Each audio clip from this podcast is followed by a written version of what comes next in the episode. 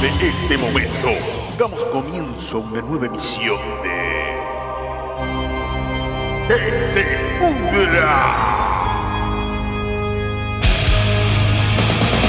Aquí damos voz y sonido a las hordas metaleras y su cultura.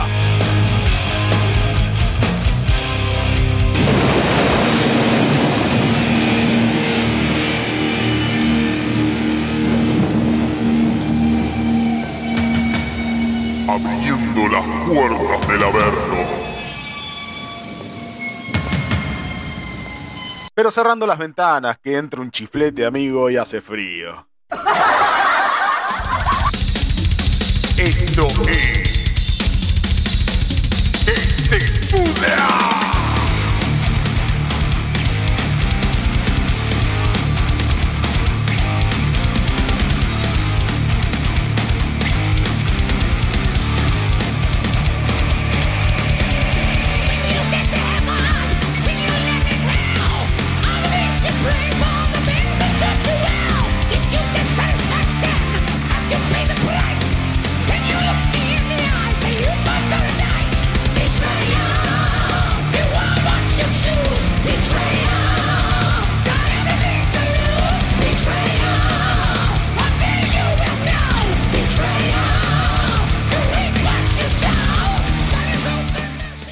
Una vez más estamos en esta emisión grandiosa, grandiculente, grandilocuente, granditodo, de que se pueda.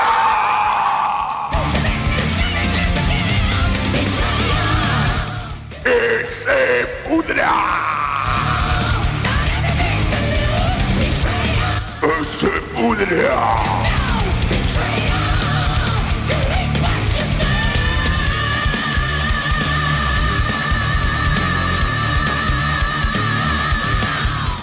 Chicos, chicas, ¿cómo les va? ¿Qué dicen? ¿Qué cuentan? ¿Todo bien? ¿Todo en orden? ¿Qué semana? ¿Qué día? ¿Qué hermoso día que hemos tenido hoy después de tanta humedad pesada? Tanta cosa que las olas te dejan glacias, te las dejan por el piso. Y bueno, estamos acá una vez más en que se pudra con todo, con todo esto que hemos dado a, denominar cultura metalera, en donde se juntan este, todas las vertientes del metal en un solo, en un solo, en un solo tachito. bueno, bueno, bueno. Este en esto que hemos empezado ahora con la 102.9 Virrey del Pino. Muy bien, muy bien, muy bien, muy bien la 102.9 que en esto del, abanico cultural muy amplio en su espectro, este, ellos han sabido darnos un lugarcito, un espacio, todos los domingos a las 21. ¡Ah! ¡Qué placer, qué placer poder hacer esto! Y sin más ni más le doy la entrada y la bienvenida a mi amigo, mi todo, mi coequiper, esa persona que tengo del otro lado, Fucking me, fucking me, Sergito. Buenas noches, Damián. Buenas noches a toda la audiencia. Qué placer estar que haya llegado nuevamente el día de la transmisión. Así que ya me había olvidado que había sido una semana tan fulera, ¿eh? Me había olvidado de tanta lluvia, todo. ¿Te acordás? Semana, ¿sí? ya, la verdad que había quedado en el pasado. Había, fue un fin de semana glorioso de tiempo. Bueno. Sí, sí, había. Esta, esta semana fue así como cargada de humedad y de todo un poco. Eh, hay un par de días de sol. Igual hoy arrancó medio como lloviendo, como queriendo llover. ¿Ah, sí? Sí, sí, sí, estaba re durmiendo.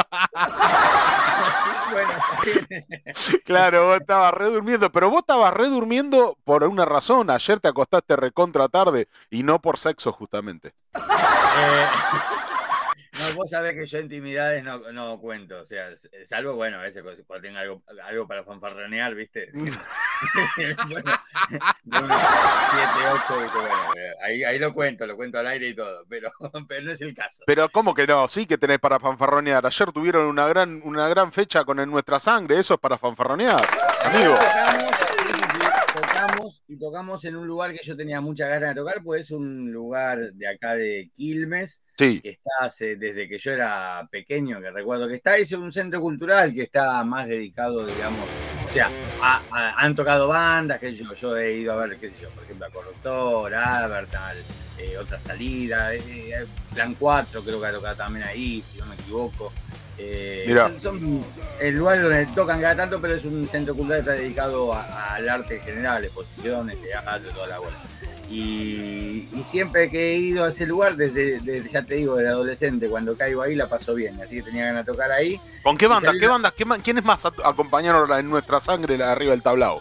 Bueno, fueron los muchachos de, Hijos del 2001, que son, quienes, eh, eh, quienes eh, encabezaron la organización de la fecha. Sí. Bombas en la calle y Tommy y sus bandidos, que es la única, la última fecha que hacen antes de meterse a grabar su, disco. Mm. Era, era una fecha de despedida. A Tommy y sus bandidos me parece que lo tenemos en la playlist de de bandas emergentes. Y, es, claro, es la banda nueva. Eh, o sea, arrancó como solista Tommy, Tommy Gang, guitarrista de Super Uva, entre otros, ¿no? Porque también ha tocado en mal momento, otras bandas punk de la zona, pero bueno, recordado por su paso en Uva, más que nada. Y es su proyecto, con, o sea, su nuevo proyecto. Y bueno, están prontos a sacar un disco, así que pararon para eso. Y bueno, pero además de la, de la música, estuvo también, tuvimos la oportunidad de que exponga mi, mi pareja, María Iacarino. Ok. Eh, hizo una exposición de, de, cuadros, una, una serie privada que tiene ella. O sea, eh, no, que hizo, pues viste que a veces hacen para también eh, con intenciones, bueno, si se vende, se vende. Esto no, esto es una serie privada que tiene de ella, de una serie bastante sexual, toda ah, inspirada en las flores de, Pink Floyd, bastante sexual. Así que eh, pueden buscarla en Instagram como... Eh, bueno, después lo voy a pasar bien, después lo voy a pasar bien. sí, sí, obvio que sí. No sé si está como Madia Carino. Como Madla Carino, Madla Carino la pueden encontrar. y Carino con doble seno, ¿cierto? Sí, sí, sí. sí, Ah, ¿Y a Carino o la Carino? Y a Carino. Y a Carino, oh, bien, bien, bien. Okay. Arroba en Mad y a Carino este, la pueden encontrar en, Instagram. Sí, tienen cosas muy interesantes. Tienen cosas muy locas. Tienen cosas muy flasheras. así, así como, así como Pink Floyd. Pink Floyd, este. Y en, nunca entendía Pink Floyd. sí, sincero, jamás entendía Pink Floyd. Me encanta el arte, me encanta me encanta cuando veo una pintura que me llama mucho la atención, como la otra vuelta que posteó este, algo este, Iacarino eh, eh, y posteó una figura muy interesante en donde vos dependía de cómo la vieras, o era una mujer pariendo, era mujer pariendo a un demonio, o se, como que la imagen se, se, se entendía eh, así como dispersa la imagen. Y eso está bueno porque cada uno interpreta lo que mejor le parece eh, de, acuerdo a lo que salvo que venga el, el, ejecutor de la obra y te diga, no, mira, acá quisimos reflejar tal o cual situación, tal o cual concepto, pero si no, eh, cada uno, bueno, ve y percibe. Mira, la verdad que no sé si lo hace ella, pero también esa, hay, un, hay una correlación con la música también, de que vos escribís, si vos haces música, ¿no? Y, bueno, te encargás de, de alguna letra y y la haces y no tenés que andar explicándola, o sea, porque uno vuelca por ahí las cosas eh, eh, no tan, no exactamente eh, lineales que la gente diga, bueno, esto es así, a ver, esa mesa es de color negro con patas marrones, no, vos lo decís de otra manera, ¿viste? Claro, bueno, pero si, la si tenés la oportunidad como anoche de tenerla ahí a Carino al lado, diciéndote, no, mira, lo que quise representar en la obra fue esto, esto y esto y esto, bueno, ya te está como, está bien, primero vos percibís lo que percibís y después se acerca a Karino con una copa de champagne en la mano y te dice, mira, mira, no, lo que yo quise representar en esta obra fue esto, esto, esto y esto. Y tú vos decís, ah, mira, y yo percibí tal otra cosa. No, no, no, no había champán, era, era más, más, más arte de Río, de Río, viste, no. No, bueno, no importa. Yo para darle una imagen radial a la cosa. claro, no, no, no, estaba, había, había birra, eso sí. Y bueno, y buena, buena gente, el lugar ni hablar, viste, recopado, porque eso supuestamente tenía que terminar a la una, viste, íbamos a abrir en nuestra sangre, iba a abrir a las 10, 10 y 20, y bueno, se extendió, viste pero se extendió porque éramos todo gente amiga, ¿viste? Entonces eh, había un clima, eh, ¿viste? relajado, estaba todo, toda la gente charlando, jodiendo, divirtiéndose y, se extendió por eso. si terminó a las 4 de la mañana, ¿viste? Esa, claro, con razón, recién te levantaba, guacho. Claro, se extendió pero por eso, ¿viste? Fue, así que estuvo, estuvo bueno, estuvo bueno. Así que ya, ya, bueno, ya pasó, vamos, pero la próxima, ¿viste? Ya. ¿Ya, tiene, ¿Ya tiene la próxima con nuestra sangre o no?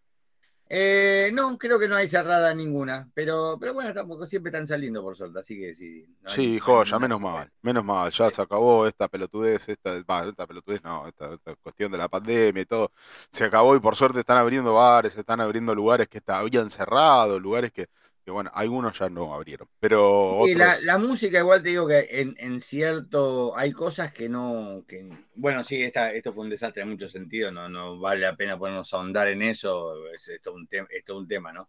Y también en cuestión, en cuestión de la música hizo pelota a mucha gente, desarmó, desarmó bandas, hizo todo. Pero en nuestro caso, sabes que nosotros eh, aprovechamos la, la, pandemia para componer eh, a la distancia. O sea, cuando nos juntamos, cuando nos juntamos a ensayar, eh, dijimos, bueno, tocamos esto y tocamos los temas que nunca habíamos tocado juntos, salieron, ¿viste? Fue, fue así, fue muy loco. Aprovechamos el, tiempo. Está bien, en, la, Arena de los Mares este, la, presentaron lo nuevo, lo, que está recién salidito en la Arena de los Mares y cómo se llamaba el otro, el otro tema que habían publicado en Spotify. Mira, los temas que están en, que en Spotify, que son los que grabamos. En, en, Spotify no, en, YouTube, perdón, perdón, en YouTube. Ah, bueno, bueno, esos tres temas, los tres salieron, son temas de cuarentena. Eh, tanto la Arena de los Mares como, como. No, miento, miento. La Arena de los Mares no es de cuarentena, ya estaba. Pero buceando en el desierto y después del sol son temas de cuarentena y tenemos un par más. Nosotros seleccionamos a tres y bueno, dio la casualidad que, dos son hechos compuestos durante la cuarentena. Y bueno, no es tan casual, seleccionamos porque son las últimas composiciones, que es más o menos lo que está sonando la banda, ¿viste? Eh, pero te quiero decir de que estuvimos, yo, yo estuve también en, durante ese momento también componiendo con, otros amigos, ¿viste? Tirándonos cosas. Eh, no hay que parar por nada, o sea, la, la música no se puede parar por nada. Vos puedes pensar de que si uno hace, eh, depende, eh, o sea, como lo hagas, vos lo podés hacer con una forma de, decir, bueno, este es mi estilo de vida, planto bandera y toda mi vida gira en torno a esto, o lo podés hacer al mismo tiempo que llevas también otras cuestiones no relacionadas, ¿viste? Como para ganarte el mango o lo que sea. Sí. Pero a lo que te digo, que nadie te puede frenar a vos si querés hacer música. Nadie te puede frenar, o sea. No, y más con los medios, los recursos que hay ahora, no, nada. La verdad que no hay excusa. No hay excusa. No, no, no. Y hay mucho acá en la zona sur, hay mucha fe, eh, muchas fechas privadas, ¿viste? Sí. Eh, que la verdad que, que, funcionan, o sea, funcionan, tienen, se junta mucha gente, son fechas privadas. Por ahí no son, eh, por ejemplo, en, lo que es a metal, en lo que concierne a metal, ¿no? en algún momento vamos a ver de tener alguna gente representante de esos festivales under, vamos a, voy a hacer lo posible también por, por tener acá a gente de, de, esas movidas, que son gente que, que hace música, tiene bandas y, y bueno, tocan la espalda de, un montón de cosas, ¿viste? Por ahí no son las fechas con sonido óptimo, eh, en muchos casos, pero, pero bueno, se, se, ponen, se ponen buenas. bueno, un, lugar. un lugar igual sin, sí. Lo que igual yo lo que quería eh, decir, en mi opinión, de que nadie te puede frenarle si quieres hacer música. Eso, eso es imposible, ¿viste? Claro, sí, no, no, hay, no hay excusa, no hay excusa. Este, el, la gente de Punkisaurio Records está muy piola lo que hacen, con, tienen salas de ensayo y además este, tienen un lugar propio donde tocan bandas, eso está buenísimo, porque eh, eh, el nicho arrima, arrima el nicho del, del, del, músico que va y toca y ensaya en esa sala, y asimismo también tiene su fecha en el mismo lugar. Eh, claro, eso es algo que también, eso es algo que, que, ya hace unos años que hay acá en la zona, hace unos cuantos años que hay varias bandas que tienen armado, varias, perdón, varios dueños de salas que tienen armado eh, así, para que puedas tocar, puedan tocar las bandas y bueno, en Navarra, todo un lugar, viste, son fechas eh, eh, privadas es un decir, porque en realidad todos nos enteramos, viste. Claro, sí, sí. por ahí no tienen la difusión de otro con boliche con salida a la calle, pero la gente se entera y se ponen buenas, ¿sí? Y yo creo que está bueno, y, esas, ese lugar tiene la particularidad de que vos, tocas, vos siempre que tocas en esos lugares, siempre vas a sonar bien, te vas a escuchar todo arriba del escenario o arriba de, la tarimita que te pongan, porque generalmente no, no, no, es un, no son lugares armados con un escenario montado grande, ¿viste? Pero, pero siempre vas a sonar bien porque es gente que está en el, tema, ¿viste? Claro, sí, sí, el, es el, tipo que, el tipo que te está haciendo el, sonido en la sala, este, también es el que te está operando al momento de tocar, eso está Claro, tal cual. Aparte te conoce, te conoce de verte, verte tocar en la sala y decir, ah, estos muchachos suenan de tal manera, entonces eh, eh, hacemos el ajuste de sonido de acuerdo a lo que nosotros ya sabemos del sonido de ellos. Claro, claro. De hecho, vos escuchaste ahí en Panquisaurio algunas cosas eh, grabadas con celular, nuestras y también de, de Soul Brutal, ¿te acordás? Eso, eso vos lo has subido, claro. Sí, sí, sí, eh, los chicos de Soul Brutal, sí, siempre, siempre, ellos siempre nos comparten por privado y, nosotros eh, tratamos de hacerlo público, que de eso se trata, nosotros somos eh, difusión, difusión también, difusión de, a través de las plataformas y a través de esta, de esta emisora, de esta radio ahora, la 102.9 y nuestro canal de, de, Instagram y nuestro canal de Facebook y siempre tratamos de, de dar de difusión a las bandas porque es importante eh, justamente las que ya están consagradas y las que ya conocemos, consagradas entre comillas, ¿quién las consagra? Otra vuelta me crucé con un compañero de laburo que me decía, sí, porque yo tengo un amigo que está de tal banda que ya está consagrada. Déjame dichar la pelota. ¿Quién consagra a las bandas, boludo? ¿Quién es el que consagra a las bandas? ¿Viste? Me acordaba de vos que decías algo así como, este, sí, porque hacen, hacen melódico, hacen este, ¿cómo es que decías? Así, hacen cuando, cuando ya tocan, ya se zarpan de lo que tocan y tocan tan bien que le Ah, claro, que tocan, claro, que, le ponen el technical. El, ah, ahí está, sí, hace, metal technical, death metal technical. ¿Qué, qué carajo? ya se zarpan, se zarpan en, este, en, ponerle, ponerle, intentar clasificar, ¿no? Nadie consagra, ¿quién consagra? ¿Cuáles son? ¿Cuál es el cuerpo? Eh, viste, el dios que consagra. No, no, no, no. Pero las bandas que ya están reconocidas, ya están reconocidas, las bandas que ya suenan en la cabeza de mucha gente y que vos tirás un nombre y ya le suena la canción, le suena, eh, le suena ya tiene el espectro armado, la estética armada. Esa hoy día te digo yo. Eh, Tratamos de, apoyar a las otras, a las que todavía. Sí, igualmente, eh, sí, bueno, bueno, a ese punto sí, apoyar me parece que eso es fundamental, eh, aportar nuestro pequeñísimo granito de arena para que, bueno, si, si vos difundís bandas que están buenas, que bueno, son conocidos por ahí, creo que justamente es, es mucho más importante que si le das manija a gente que conocía por todo el mundo, por, absolutamente todo el mundo. no tiene tanto sentido. Si tenemos ganas de pasar un tema, lo vamos a pasar. Claro, seguro. Sí, seguro. Y sabes que yo, esto es una opinión personal mía, y yo creo que hay mejores bandas, mejores bandas dentro del under que las que están hoy día eh, consagradas en, eh, bueno, en, el término consagrado como para, para que se entienda, ¿no? La, la, banda, porque también es lo mismo, así grandes, bueno. Eh, yo, pienso, eh, yo pienso que eh, hay mucha mejor música en el under que dentro de lo que son las bandas, llamarlas como quieras, consagradas, mainstream, convocantes, como quieras llamarlas, ¿no? Entonces sabemos de quién hablamos. Si no es palo hacia ellos, no, no es palo de No, no, para nada realmente hay mucho mejor dentro del under y que, bueno, el que no lo quiere buscar se lo pierde, ¿viste? Pero ¿quién, quién más copado que ir a, a un festival cualquiera, pues hay un festival de bandas metal y descubrir algo que después, eh, después te das cuenta de que no tenías la más puta idea que existía y que tiene una trayectoria larga y te vas a conseguir sus discos por ahí, eh, no con el sonido excelente, pero que bueno, eh, dignos y, bueno, ¿qué más, no? Bueno, son opiniones. Mi opinión está con el under siempre. Por supuesto, que sí. Aparte, e, ese aire nuevo, esa, esa, ese, esa cuestión nueva de dejar de repetir y repetir y repetir y, siempre lo mismo, encontrar algo nuevo, un sonido nuevo, encontrar gente que le pone una impronta nueva. Es lo nuevo, es intentar este, escuchar cosas nuevas y, empaparse de, la creatividad de lo nuevo, de la creatividad del que empieza, de la creatividad del tipo que, que está intentando llamar la atención con alguna cuestión creativa dentro de lo musical. Eso, eh, eso, eso es lo que eso es lo que va, eso es lo que vale. Este, y en esto, en esto de la creatividad me pareció muy piola y muy creativo que en una misma, eh, en, un, eh, mismo, en una, misma fecha, en un mismo, en un mismo salón, en, lo mismo, este, puedan eh, conferir este, lo artístico desde lo plástico y desde lo musical. Eso está bueno, eso está, es increíble eso. Hace, hace muchísimo que quiero hacer algo así, hace, hace muchísimo que lo quiero hacer. Yo, yo porque yo disfruto, digamos, de otras expresiones que no sean la, música, ¿no? La música es lo, lo, principal para mí, pero bueno, disfruto, disfruto sin conocer, ¿no es cierto? Disfruto sin conocer, lo que me gusta, me gusta, y lo que no, otra cosa, no, no, no sé si está, no, no tengo un, criterio, digamos, de experto de, bueno, esto es así, esto está bueno por tal cosa. Me gusta y me gusta, ¿viste? Y así que, y hace mucho que lo quería hacer, esta vez se dio así, y, mm, que tenía ganas de organizar algo así. Justo se dio porque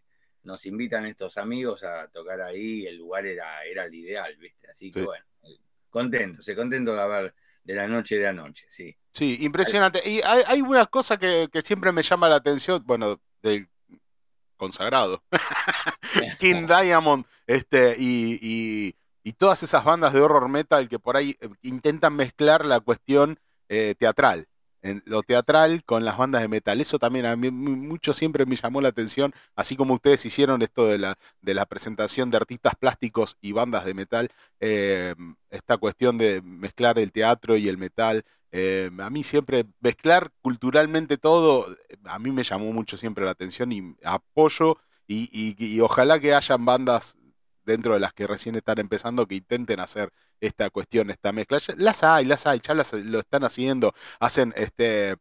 No sé si viste alguna vez festivales de, muestras de otaku y, y, como es este animación, anime japonés con bandas metaleras. Eh, no, he ido, he ido como, como padre acompañante, digamos, a eventos de ese tipo en los cuales había, no, no los vi con bandas en sí, sino los vi con karaoke y esas cosas, eso sí he visto. Sí, sí, yo, eh, eh, al menos he visto publicidades de cosas así. Nunca he podido ir a ninguna, hace mucho que ya no voy a ningún evento. Mm, no sé, estoy viejo. Pero ¿qué queda para, qué queda para mí? La voz. Sí, bueno, viste, yo estoy Yo tengo alma de viejo, por eso hago radio. Porque la puedo hacer sentadito tomando mate. bueno, no importa. Al margen, al margen. Este, he visto publicidades de, de, gente que hacen este, así como presentaciones de, presentaciones de, cosas tan antagónicas como el anime y, y el metal, aunque ahora se está poniendo menos antagónicas, cada vez menos antagónica la cuestión, porque están, están como, como muy, muy, muy mimetizados unos con otros y, en muchos animes pasan metal también, y entonces como que se, se vincula mucho, ¿no? Claro, lo usan, lo usan mucho al metal, es como que no sé cómo eh, porque qué sé yo, nosotros nos gusta el metal y, es, yo creo que todos estamos identificados con un amor hacia el heavy metal de todo el mundo del heavy metal, que seguramente esta, esta juventud no tiene, ellos están en el tema ese de, del anime, del manga, del otaku, como sea que se llame, no te voy sí, no sé, tiene una, tiene una cantidad, sí, tiene una cantidad de, definiciones. Y, de repente consumen dentro de eso, dentro de eso a veces consumen música extrema. Yo he escuchado algunas versiones de Layer, por ejemplo, así que no sé, son. Hay, un género musical en ese sentido que, que, toma eh, canciones así metal y las hace, la, bueno, les hace como una versión eh, más, más digitalizada, más una cosa así media extraña. Eh, pero, o sea, suena eh, cero serenidad, ¿viste? Claro, sí, sí, sí, sí. Y, eso, eso de, eso de, en esto de, esta cuestión de, de la, de la mezcla cultural y la mezcla de distintas fusiones, de distintas cosas, de distintas presentaciones artísticas y qué sé yo, ¿Qué te pareció el metal cuando se fusiona con cuestiones más folclóricas?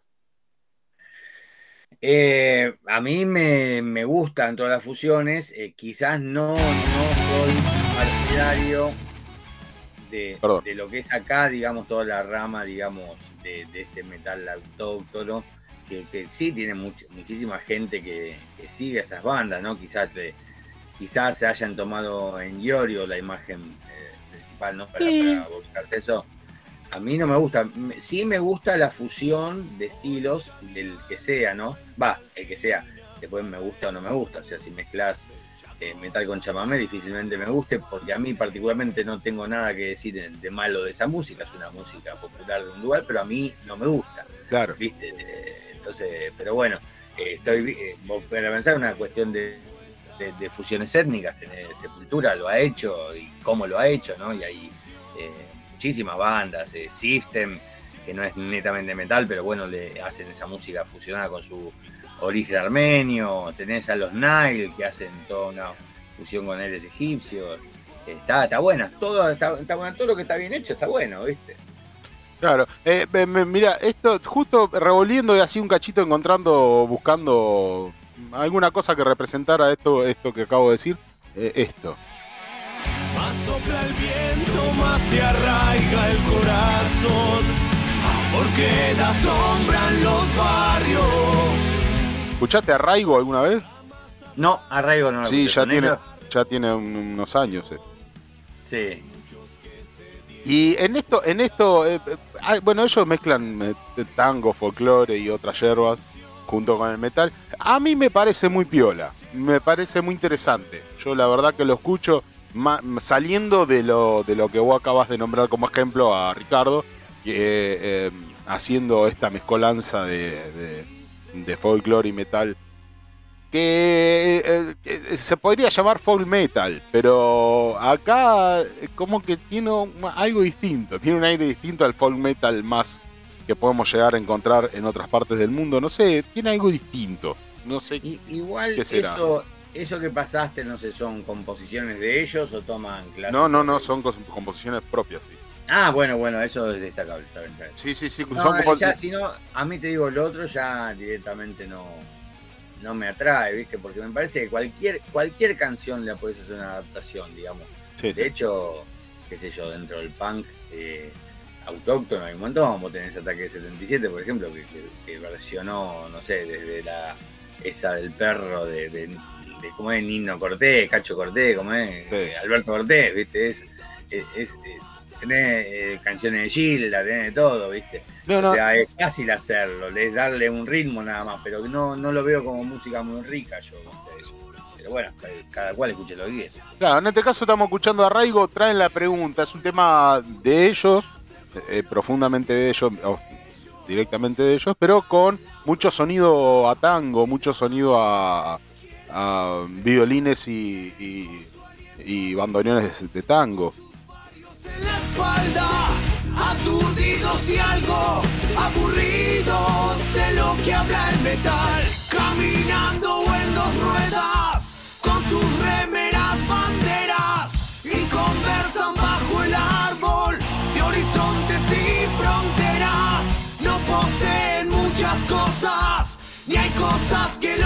los posean. Se acercan de los rincones pa' que las cosas sucedan.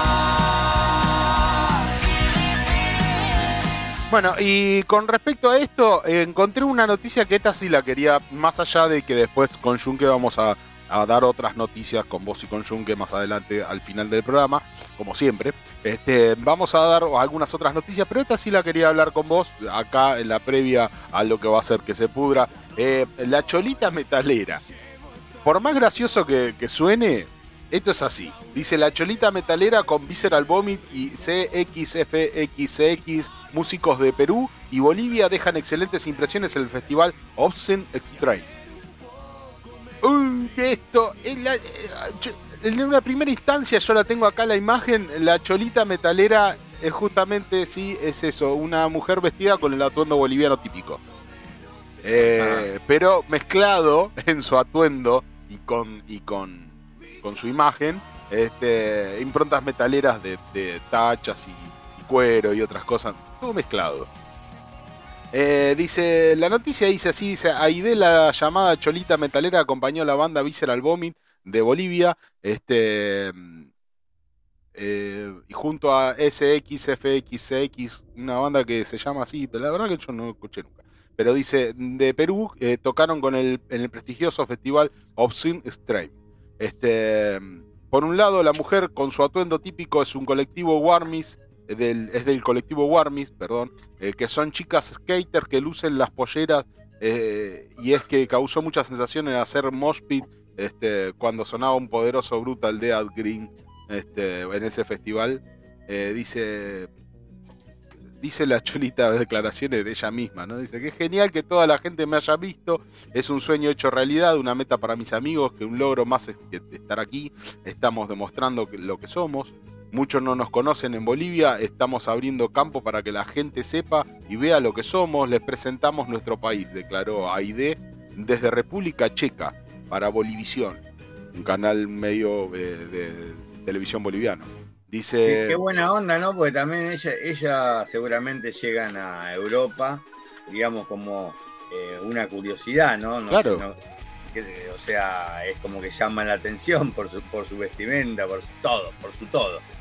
Así que bueno, si tienen algo bueno para brindar, eh, seguramente se les va a hacer más fácil con esa sorpresa que dan eh, poder, poder plasmarlo. Ojalá, ojalá que tengan suerte. CXFXX, la banda de antimúsica Grongrinda Greencore, es formada por Alice Vom- Vomiterror, dice, eh, y Joel Noise Attack, también participaron de esta edición del Obscene Stream, este, en, el que marcó, en el marco de la gira eh, Hu- Huma, Humanocity este, European Tour 2022. Dice que incluye España, Francia, Países Bajos, Alemania, República Checa y Portugal.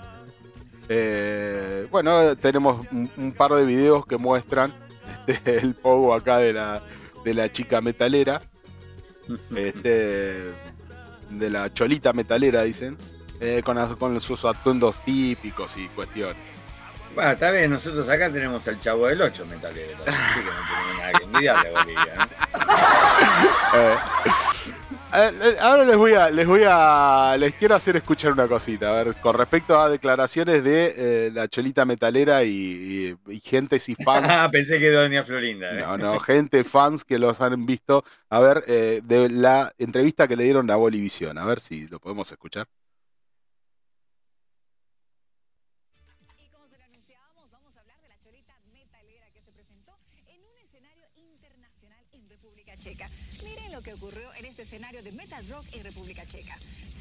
Lo está viendo bien. Una cholita se subió al escenario en medio de músicos que interpretaban música metalera. La euforia se apoderó de Aide, quien prácticamente se trepó al escenario en el primer día del festival. escucha ahí? Que se desarrolla en la ciudad de Ahora sí, ahora sí. y que arrancó el pasado 13 de julio y se extiende hasta el sábado 16. Atuendo boliviano se lució en este video que ya tomó las vías digitales, donde se ve a la joven con las prendas, con el sombrero en mano, cruza toda la escena. Se conoció que el registro lo tomó parte del grupo. de Bueno, ahí está describiendo el video, ella con el sombrero en mano, tirándose, haciendo mosh pit. Eh, es, es muy curioso esta, esta, esta mezcla cultural. Definitivamente los Muy rara. Y atención, vamos a conocer más detalles de quién es esta joven cholita que ha impactado a todos. Ahí están las fotografías. No viste todo el tiempo igual, así. Ella viste como una rockera tradicional. Pero quiere- Claro, debe haber adoptado para el escenario el, el Sí, aparte no, no siquiera formó parte de ninguna banda, ella como, como parte del público. Ah. Claro. Ah, de ahí se hizo. Sí, Yo sí. pensé que- Porque la subieron a hacer mosh pit, les pareció muy curioso verla vestida así y la subieron a hacer mosh pit. Ah, bueno. Los mismos músicos. No sería la primera vez que luce la pollera para resaltar su origen y Anda en skate con la pollera puesta. Sí, hay- como hay, hay como una agrupación de chicas que andan en skate, escuchan metal y todas vestidas con atuendos típicos bolivianos. No, no, yo te entendí mal, compa. Yo pensé que, estaba. que tenía una banda. No, no, te- no- tiene banda que haya ido a tocar a ese mega festival, no, obvio. Pero, escúchame, se fueron de Bolivia a a Ámsterdam. Hicieron toda la gira por Europa. No, genial. Visceral Vomit. A esa creo que la escuché alguna vez, Visceral Vomit. Están viendo justamente en este concierto que se ha hecho viral a través de las redes sociales. Y como no, el TikTok nos ha avisado todo. Ahí la subieron al escenario, Y los tenemos. con las polleras y todo, los de Visceral Vomit. Este Y se ve que algo conocían, porque se ponen a, baila- a, a- a bailar alocadamente el compás de ella, así como, como en una danza típica boliviana. Vomit, esta banda boliviana que comenzó el 2006, que comenzó el 2006 y hoy se encuentra en República Checa. Bueno, ah, Visceral Vomit es una banda boliviana que está en República Checa en ese festival.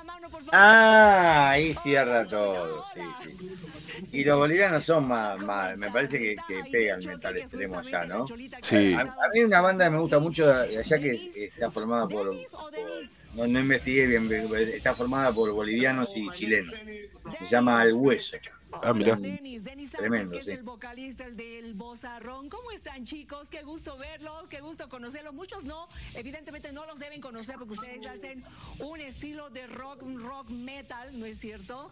O un metal extremo. Bueno, van- eh, esa, esa es la noticia. Entonces, este, la, la chica de la, de la pollera, de la pollera y la- los atuendos bolivianos, este, haciendo mosh pit junto a en República Checa, en un lugar tan distante, este, junto a Visceral Vomit, una banda boliviana, eh, tuvieron la posibilidad de viajar allá y estar allá eh, y llamar la atención así de esa manera, ¿no? Con, con, con todo lo que implica. Y en, otro, en otra cuestión también, eh, acá en la Argentina, hicimos contacto, que se pudra hizo contacto con una banda de Colombia, una banda de death metal en Colombia. Esta banda nos, nos, ha, muy generosamente, nos ha auspiciado, nos ha puesto como auspiciantes de su disco. Este, y es una banda que va a venir acá a tocar a Córdoba en un festival el año que viene. Y nos dejó este audio que les voy a mostrar ahora eh, para que lo escuchen. Hola muchachos, amigos, oyentes y seguidores de esta gran emisora que se pudra radio. ¿Cómo están muchachos? Eh, me presento, nosotros somos Sombras Caníbales, banda de death metal colombiano y pues de antemano queremos agradecerles la oportunidad muchachos de ser parte de esta gran escena de la cultura latina metalera y pues dándole las gracias por la difusión y, y por todo el apoyo que le brindan a las bandas latinoamericanas de rock y metal muchachos. En esta ocasión pues venimos presentando un nuevo sencillo que hace parte del nuevo álbum de la banda llamado Víctima de tus víctimas. Pues espero les guste, es con mucho amor, con mucha sinceridad con mucho cariño y obviamente pues con todas las ganas y todo el esmero de poder salir adelante y poder mostrar algo de música, algo de lo que se hace en estos lados a todos ustedes y pues a todos eh, los compañeros y todos los colegas que se mueven en esta escena. De antemano, muchachos, muchas gracias y pues larga vida al metal y a ustedes, muchachos. Que Dios los bendiga y dale muchas gracias por esta oportunidad de difusión. Que se pudra radio y todos los, eh, todos los medios de comunicación y difusión que ustedes manejan, muchachos. Muchas gracias y saludos. Saludos cordiales de parte de una banda de metal colombiana. Bueno, la cuestión es así. El año que viene esta gente van a venir a tocar a Córdoba eh, no me ha compartido algunos de los detalles más profundos porque falta un año todavía y lo están terminando de cerrar. Pero va a ser todo bastante autogestivo y acabaron de sacar un disco, eh, Víctima de tus víctimas, en donde que se pudra ha participado eh, poniendo su granito de arena en la difusión y ellos muy, muy, muy bien y muy gratamente nos han puesto en su, en su arte de tapa como medios, agradeciendo a medios de difusión y, y a, representantes y a otros, a otra gente que aporta, hace su aporte algún dinero y, para que la banda pueda viajar de Colombia a, Córdoba el año que viene. Así que, este, bueno, nada, agradecidos a, la gente de Sombras Caníbales. Este, qué loco, ¿no? Qué loco que se pueda hacer esto tan internacional y que puedan este, salir este, tan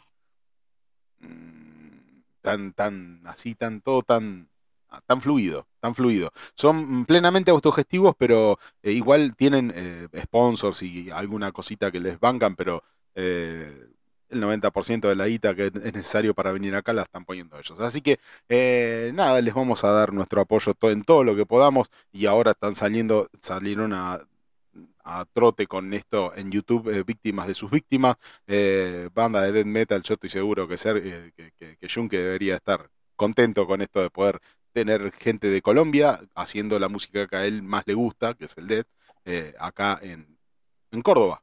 Quizás no acá en Buenos Aires, pero acá nomás. De Colombia a Córdoba y de Buenos Aires a Córdoba no hay tanto.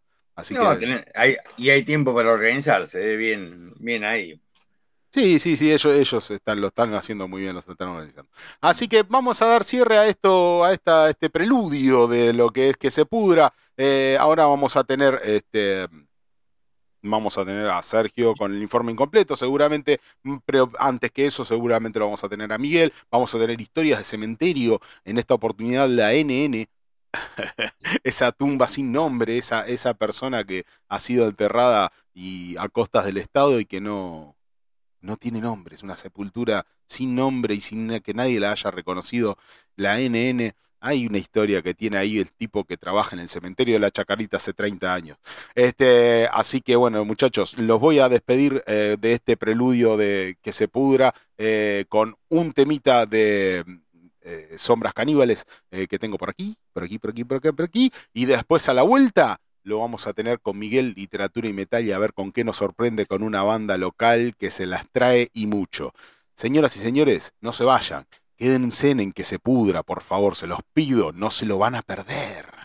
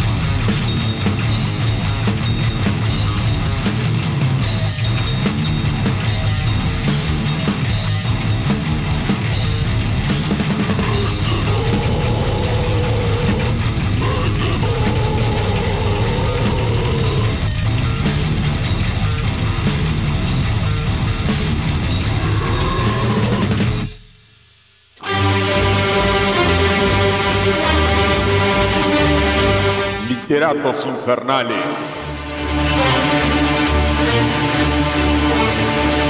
Miguel Sandoval.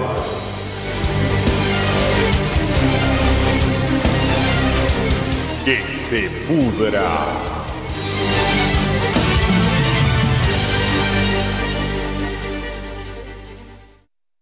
Los ángeles son seres celestiales que se encuentran presentes en varias religiones y mitologías, cuya función principal es servir a una deidad suprema. La palabra ángel en español procede del latín angelus, que a su vez deriva del griego ángelos, que significa mensajero. El catolicismo hace referencia al ángel de la guarda, que sería aquel que Dios le ha designado a cada persona para protegerla. Pero también existe en la figura del ángel caído, que es aquel que ha sido expulsado del cielo por desobedecer o rebelarse contra Dios. Los ángeles más conocidos en la tradición judeo-cristiana son San Miguel, arcángel protector de la iglesia y considerado abogado del pueblo elegido de Dios. La iglesia católica también lo considera como patrono y protector de la iglesia universal.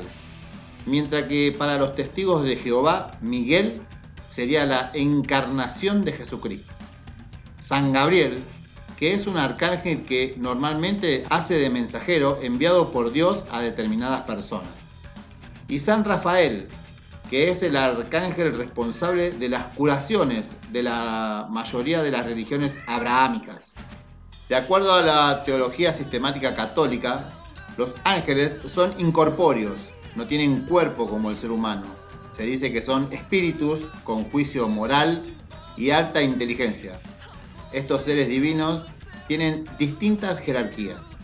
En la primera jerarquía nos encontramos con los serafines, que se los representan con tres pares de alas. Con dos cubrirían sus rostros, con otras dos cubrirían sus pies y con dos volaban. Se cubren para, según se sostiene, protegerse del intenso resplandor que emite Dios. Después siguen los querubines, que tienen la tarea de guardar la entrada del huerto del Edén.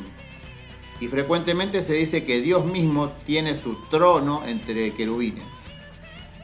Y en tercer lugar se encuentra una clase de seres celestiales conocidos como tronos, alrededor del trono de Dios.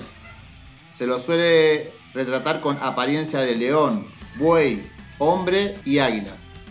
Según se cree, son los representantes más poderosos de varias criaturas de Dios, tales como bestias salvajes, animales domesticados, seres humanos y aves. El ángel caído es aquel que ha sido expulsado del cielo por desobedecer o rebelarse contra Dios. Algunas personas creen que también se les arrancan las alas. Algunos de los más importantes son Lucifer, nombrado en la Biblia, Semyasá, Remiel o Azazel, mencionado en el libro del Enoch, aunque la lista es mucho más extensa. Todos ellos cayeron por desafiar a Dios y cometer pecados, según el libro de Enoch de lujuria, ya que se cree que estos seres tuvieron uniones carnales con mujeres terrenales. La fuerte principal en la cual existe un relato en torno a los ángeles caídos es el libro de Enoch, una antigua obra religiosa judía atribuida por tradición a Enoch, bisabuelo de Noé, que contiene material único sobre el origen de los demonios y de los gigantes. Pero el ángel que traigo en esta oportunidad es el arcángel Raciel, considerado el arcángel de los misterios. En hebreo, el nombre Raciel significa el guardián de los secretos de Dios. También es llamado Suriel, Raciel, Ratziel, Sarakel o Garizur. Según varios rabinos, Raciel es un querubín y es el jefe de los tronos. Se lo describe como un arcángel de alas doradas, con un aura dorada brillante alrededor de su cabeza y con ropas azules que poseen propiedades líquidas. Según los escritos, este ser celestial es el autor de El libro del arcángel Raciel, donde está anotado todo el conocimiento celestial y terrestre y es considerado un libro de hechos. Se dice que Raciel estaba cerca del trono de Dios y por lo tanto oía todo lo que allí se decía y discutía. De acuerdo a una leyenda, antiguamente su nombre era Jeremiel, que significa la misericordia de Dios, que es el ángel que preside sobre las almas que aguardan la resurrección. Pero posteriormente sus funciones aumentaron y su nombre fue cambiado a Raciel, se dice que este arcángel puede estar o ser cualquier persona que se sienta capaz de tener conocimiento y sabiduría, y que es invocado en el gnosticismo, que según ellos se sabe que él puede ver la verdad o cualquier otra cosa mirando simplemente a los ojos. Cuando Adán y Eva probaron la fruta del árbol del conocimiento del bien y del mal y fueron expulsados por el creador del jardín del Edén, Raciel deliberadamente les dio su libro para que los dos pudieran encontrar el camino a su hogar y comprender mejor a Dios. Se dice que los ángeles subordinados de Raciel se indignaron por esta actitud de su jefe contra las órdenes directas de Dios, por lo que lo robaron y lo arrojaron al océano al libro. Rahab, el demonio primordial de las profundidades, les devolvió ese libro a Adán y a Eva. En la novela Cartas Marcadas de Alejandro Dolina, publicada en el año 2012, se menciona el libro de Raciel como uno de los componentes principales de la obra. Y en la serie de novelas Cazadores de Sombras, de Cassandra Claret, Raciel es el creador de los Cazadores de Sombras, una raza secreta de seres humanos, quienes son cazadores de demonios, como resultado de mezclar su sangre con la de Jonathan Shadowhunter, convirtiéndolo en el primero de su especie. Era el convulsionado 2002 cuando cuatro muchachos sentían la imperiosa necesidad de expresarse en el mundo del heavy metal. Sabiendo que podrían darle a este género un aire renovador, pusieron el motor en marcha y comenzaron a recorrer el camino de la música. Como es común en todas las bandas, se tuvieron que hacer algunos ajustes. Algunos integrantes se alejaron, otros nuevos llegaron. Hubo enroque en la ejecución de instrumentos entre los que quedaron, pero el proyecto nunca se detuvo y fue avanzando a paso firme. El detalle más importante es que si bien los ensayos fluían y las ganas iban en un constante aumento, faltaba algo fundamental. Lo que no tiene nombre no existe en este universo.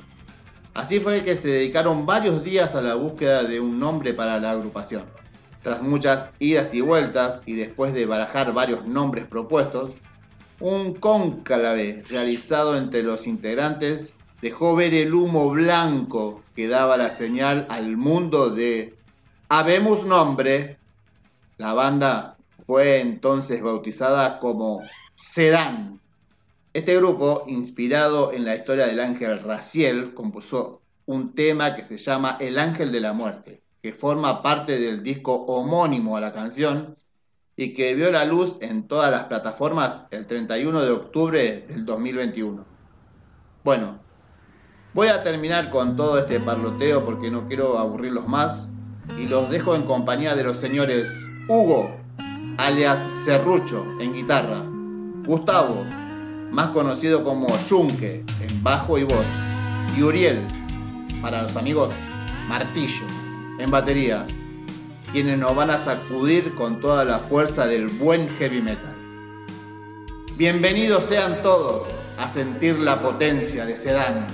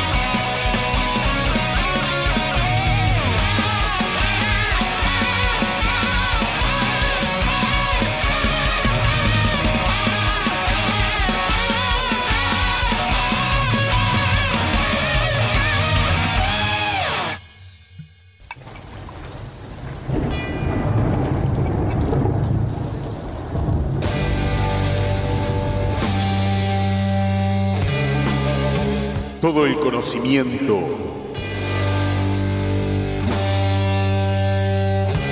La sabiduría,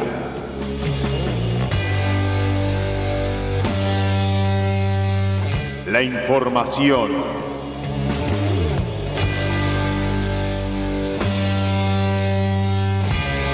de la mano de Sergio Antonio Aguilar. En que se pudra, que se pudra, que se pudra. Que se pudra. Muy bien, muy bien, Sergito. Una vez más esto y el informe incompleto de esta maravillosa sección que nos has traído desde hace más de un año acá en que se pudra el aire tuyo. Qué placer estar haciendo segunda temporada y bueno, ya segundo programa, es todo segundo. ¿eh? Segundo todo, todo segundo. temporada, En FM, segundo en. FM. Sí, sí, sí, vamos, hay una numerología ahí en, Vaya a ver qué nos depara de esta, en, esta, en esta noche. Dos saluditos Pero- quiero mandar antes que empieces con el informe incompleto, Sergito, allá de Yades, que nos está escuchando desde Colombia, la banda de death metal que presentamos, eh, Sombras Caníbales, y Yade Yades, que es- está ahí al frente de Sombras Caníbales, y le queremos mandar nuestros más estim- estimadísimos saludos. Él nos está escuchando desde Colombia, y a Sol Martínez, que también nos está escuchando y que nos manda por el chat de la radio este, sus estimadísimos abrazos, besos y aplausos, medalla y beso. Y, y bueno, le queremos reconocer todo ese amor y todo ese cariño. Ahora sí, Sergito, el aire es tuyo, decime. Bueno, hoy vamos a hablar de una banda formada en el año 1995 que podría seguir viva en la actualidad de, de seguir vivo su creador, ¿no es cierto? Estamos hablando de Control Denied, Sí. que era la banda formada por Chuck Schuldiner como proyecto paralelo a su banda principal, que es la, bueno, la hiperconocida banda Did. Eh, bueno, vamos a hablar un poquito de, de Chuck. Chuck eh, nació en 1967 en Nueva York. Sí. Al año su, su familia se trasladó a Florida. Eh, algo, mira, más que premonitorio, se trasladó a Florida, al lugar de los, de los Morrison Studios, donde han grabado todos los la- la- las grandes bandas de death metal de Estados Unidos, Obituary, Cannibal Corpse, Fander, eh, Autopsy, bueno, bueno, un lugar eh, legendario para el death metal, ¿no? La cuna del death metal norteamericano. Sí. Eh, bueno, el chabón empezó a tocar a los nueve años y no le gustaba estudiar, la verdad no le gustaba estudiar, de hecho después también dejó los estudios eh, regulares, ¿no es cierto? No, no, no le gustaba, así que dejó la viola ahí, pero como le pasa a todo adolescente cuando descubre su, su- la musiquita en su adolescencia, eh, bueno, le pica el bichito de tocar y esto fue lo que le pasó a Chuck, que bueno, empezó escuchando Kiss, eh, bueno, eh, como tanto norteamericano, ¿no? Hay tantas bandas que idolatran a Kiss, por ahí no, no es de mi gusto y creo que no es de tanto gusto argentino, pero bueno, eh, sí norteamericano, ¿no? Guarda que Kiss vino acá y llenó, llenó, llenó y llenó. Y se cansó de llevársela en pala. Sí, Está bueno, eso, no- no fue el furor de los Tiene sus fans, tiene, los tiene, no es que no, pero yo veo que es una, es- tiene, hace una música Sí, como bueno. estábamos hablando por ahí de Iorio, que, que- que, eh, parió este, estas mezclas de, de esa simbiosis de metal con la criollada. Sí, Eh, bueno, Kiss por ahí es una banda más, más norteamericana, ¿viste? Más para ponerse la banderita, ¿viste? sí, eh, es un símbolo, sí, es un símbolo yankee full, full. Sí, sí, sí, es un ese hard rock más que, que heavy metal, ¿viste? Pero bueno, eh, respetable, igual no estamos hablando de, de ellos, ni, ni, ni me interesa pero bueno. Sí, creo que, creo- es más, creo que Jane Simmons es un seguidor de Donald Trump. Que. Ah, yo pensé que, que se pudra. No, no. Ya me estaba cegando, loco. Pero escúchame, de Jay Simon podemos pe- esperar los millones, ¿viste? Alguna, alguna- una monedita que ponga para el programa. Mirá, si sabemos que está Gene Simon del otro lado, yo la verdad que voy a tener miedo a hablar, ¿viste? A ver dónde dice o algo y me, me factura con un juicio. Te factura, sí, te sacude. Bueno, pero estábamos con Control Deny y lo único que tenían de Kiss era esa. Es- Eh, la, es- la devoción que la tienen devoción. tantos jóvenes norteamericanos por, por Kiss. Sí. Eh, bueno, pero bueno, así fue como se fue adentrando a la música más de lleno. Y bueno, sus padres le compraron una guitarra eléctrica con la cual se, se encerró a tocar horas y horas y horas y horas. Como Eh, todo buen músico hace. Claro, y que, le- y que le dio su resultado, ¿no? Bueno, ya en ese momento fue descubriendo otro tipo de, de bandas. se- se- es muy fan, eh, Chuck Schuldiner era muy fan de Maiden. Sí. eh, le gustaban la New Wave o British Heavy Metal en general. Le gustaba mucho Venom, Angel Witch, Diamond Head. Y bueno, fue formando en realidad a medida que fue tocando, que fue teniendo una evolución muy pronta, muy vertiginosa. eh, forma su banda, eh, Did, Did fue su banda de toda la vida, tuvo, tuvo otro nombre, si mal no recuerdo, eh, no busqué la información, si no, mal no recuerdo era Mantas el nombre de la banda anteriormente, pero digamos que lo que siempre llevó adelante él fue su proyecto Did. Sí. Eh, tuvo la, la gran fortuna el chabón de, de bautizar a su, a su banda con el nombre de un subgénero naciente, ¿viste? Eh, por eso mucha gente lo considera el padrino del death metal, una especie de fundador, en, en realidad pertenece a una corriente de gente que se fue fabricando esos sonidos, ¿no? Sí. Pero, en mi opinión, ¿no? Tuvo- Pero, lo- lo- bueno, fue un mucho- iluminado que dijo, vamos a ponerle edit a la banda. Claro, y se quedó con el, con el nombre, ¿viste? Como si hubiese alguno le hubiese puesto trash. entre- Claro, como si, como si hubiera inaugurado el género. Dicen, ¡wow! Sí, totalmente, ¿viste? Sí, sí, sí, bueno.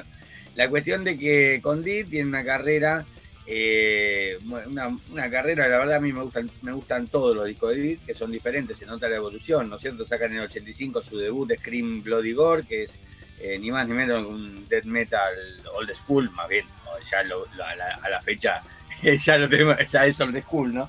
Eh, pero bueno, en 1998 saca Leprosy, ya que tiene mucha más repercusión todavía. En el 90 saca Spiritual Healing, que me encanta ese disco, es el disco con, con- con el que los descubrí, que tocaba James Murphy la guitarra en ese momento. Tuvo constante cambio de, formación, se hizo fama de ser un tipo eh, medio jodido, ¿viste? Pero jodido por ahí, por lo por ahí demasiado hincha pelota, en, lo que es eh, en cuestiones que yo, por ahí de, componer, de ensayar, de, arreglos, de lo que sea, ¿viste? Se hizo fama, por eso que fue rotando de, de- músicos su banda. Se hizo una fama de hincha pelota porque el tipo era muy perfeccionista. De hecho, eh, no es una banda netamente death metal, sino que ha incorporado eh, elementos de, diferentes estilos musicales. O sea, eh, por eso también se lo considera después technical death metal. Lo que hablamos al principio del programa, el technical, se ganó el technical por tocar tanto, ¿viste? Eh, bueno, sigue su carrera con Did, sacan el 91 Human, que ya es un giro hacia justamente un death metal más progresivo. Y tiene, un, tiene tres discos con dos años de diferencia cada uno, que son, eh, para mí, son justamente la representación de esto, de- del death metal eh, progresivo, eh, dejando de lado ya lo otro más primitivo del old school, que son Human, Individual Suit Patterns, mi álbum favorito de Did, y, y Symbolic del 95, que será el álbum más exitoso. Y acá es donde eh, hace un quiebre, un pequeño alto, y se dedica a otra banda que es Control Night, que es la que vamos a escuchar. Si tenés ahí, Damián, querido, tenés ahí el tema What If para pasar. What if, entonces, a ver, what if, Control Night, what if, entonces vamos a escuchar para ejemplificar esto que ha dicho Sergio con respecto a Control Night, on, on Did y, con todo lo que fue este, este monstruo, este monstruo del metal, del death metal. Escuchemos What if, entonces, de Control the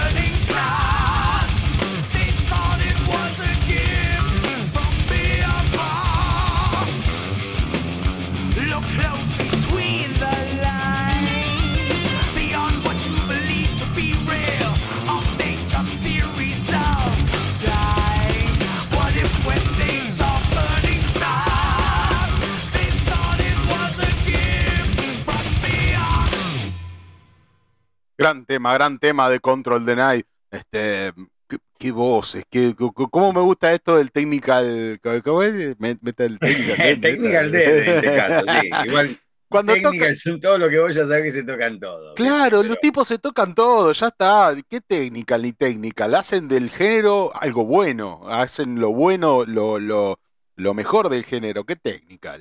Claro, eh, Charles Blanton nunca se quedó, digamos, en, en estancado, digamos, en, la fácil, digamos. Siempre fue de incorporarle más elementos a su música. eh, bueno, lo cual la hizo tan rica, le hizo que le pongan este mote. Y el chabón no, no tenía, eh, se ve que sintió en un momento que dentro de Did eh, no podía plasmar algunas cosas, viste, más orientadas a, al heavy metal por ahí, al heavy metal progresivo también, pero más al heavy metal.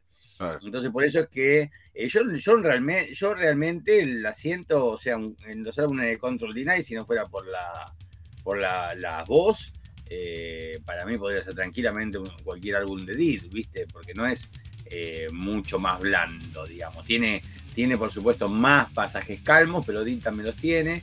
Eh, pero bueno, el chabón se quiso enfocar más en la parte más, más melódica, ¿viste? Más, más heavy, dejando de lado lo que era el puro death metal.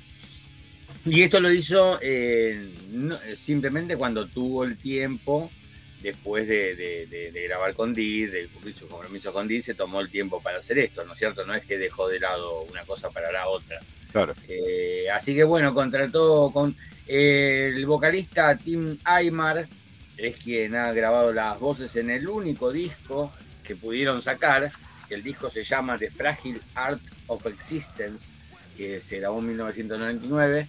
Y hay un dato curioso, ¿no? Eh, en realidad quería, Charles Goodliner quería para las voces al excelentísimo señor Warrell Dane, de quien hecho- hemos hecho uno de los primeros informes el año pasado, ca- vocalista lamentablemente fallecido de Sanctuary y Nevermore. Uh, Nevermore, sí, gran, gran informe ese, me acuerdo. Un bandón, Nevermore. Un bandón, sí, lamentablemente fallecido. Ya no sé cuánto, ya debe hace como 10 años que murió en Brasil eh, eh, Warrell Dane.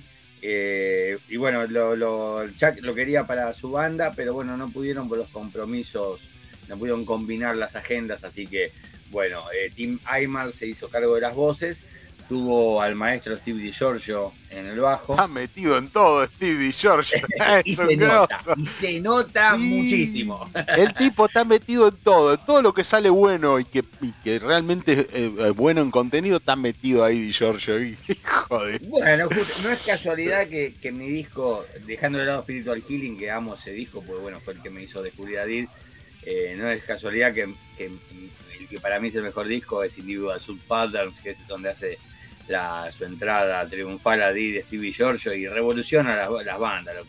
El otro día escuché lo, lo de Mega, no, no, no noté, che, me parece que lo de, me parece que lo limitaron si tocó Stevie Giorgio eso, ¿eh? me parece que, que le, le dieron las líneas, bueno, tenés que tocar esto y tomar Y bueno, pero no se podía mover mucho de lo que ya estaba compuesto, Sergito. Sí, ya estaba- totalmente. ¿eh? Claro. Yo la verdad que pensé que iba a tener parte de, de- de- de poder interactuar y bueno, se lo perdió el Colorado, ¿viste? Capaz- ¿eh? Capaz que lo Sí. trajeron por el nombre, ¿viste? Che, mirá, lo sacamos a este, pero lo ponemos a Di Giorgio a grabar lo mismo que este compuso.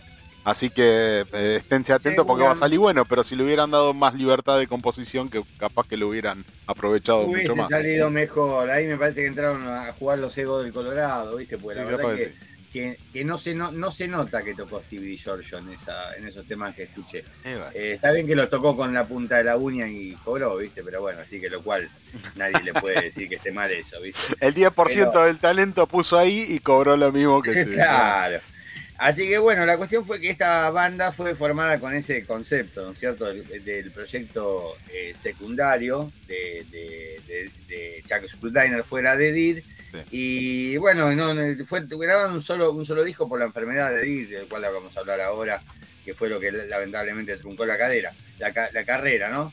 Eh, pero bueno, vamos con un temita más, ¿te parece? Vamos con Expect the Unexpected.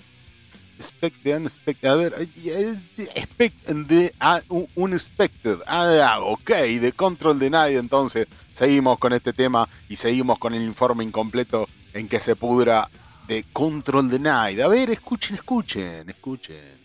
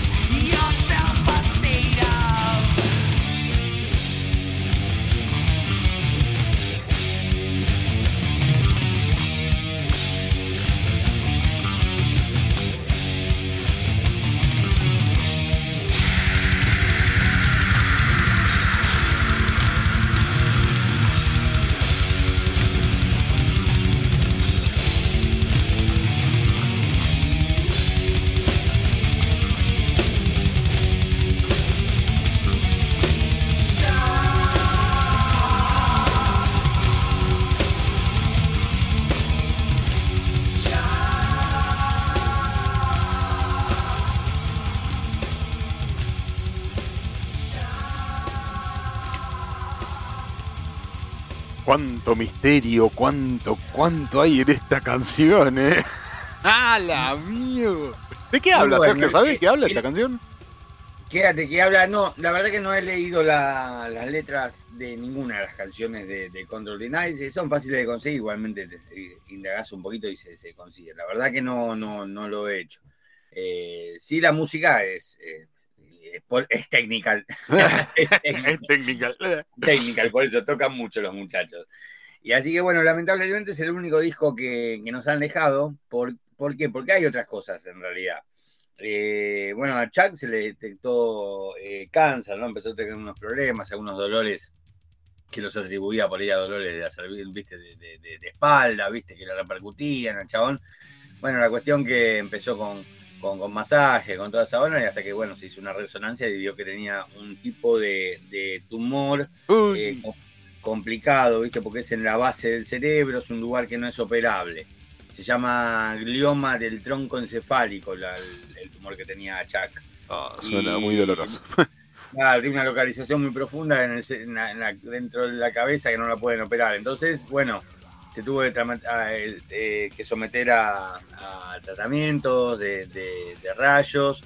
eh, y bueno, a pesar de las, las secuelas a su salud, el chabón le, pudo, le siguió dando para adelante con la música, con, con poner nuevas canciones. eh, y siempre con la visión de sacar un segundo álbum, ¿no es cierto?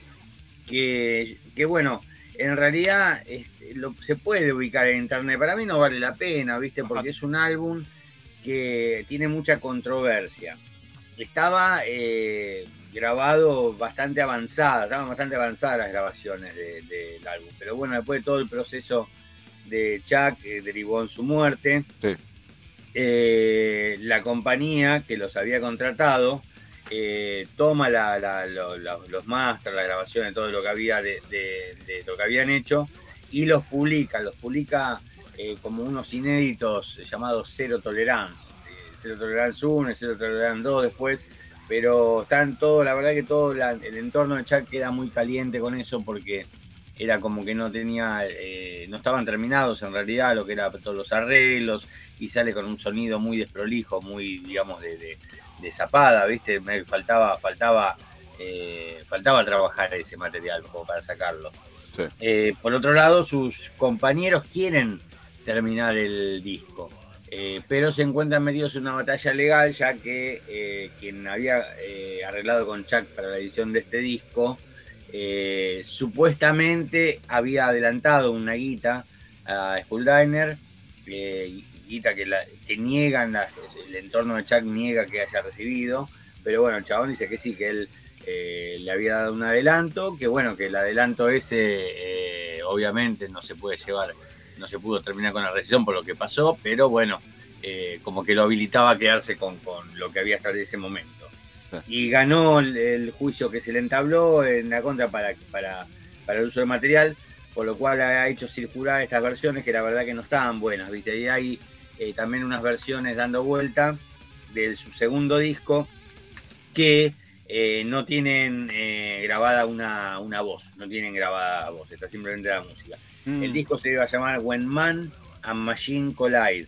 Y bueno, evidentemente por lo que pasó, eh, es, es difícil que logren dar vuelta a la cuestión y completarlo en algún momento sus ex compañeros como para sacarlo. O sea, está, quedó, quedó trabado por, esa, por esas cuestiones legales, o sea, quedó, pasó a pertenecer a la compañía eh, Carmageddon Records, que fue con quien había supuestamente arreglado Chuck.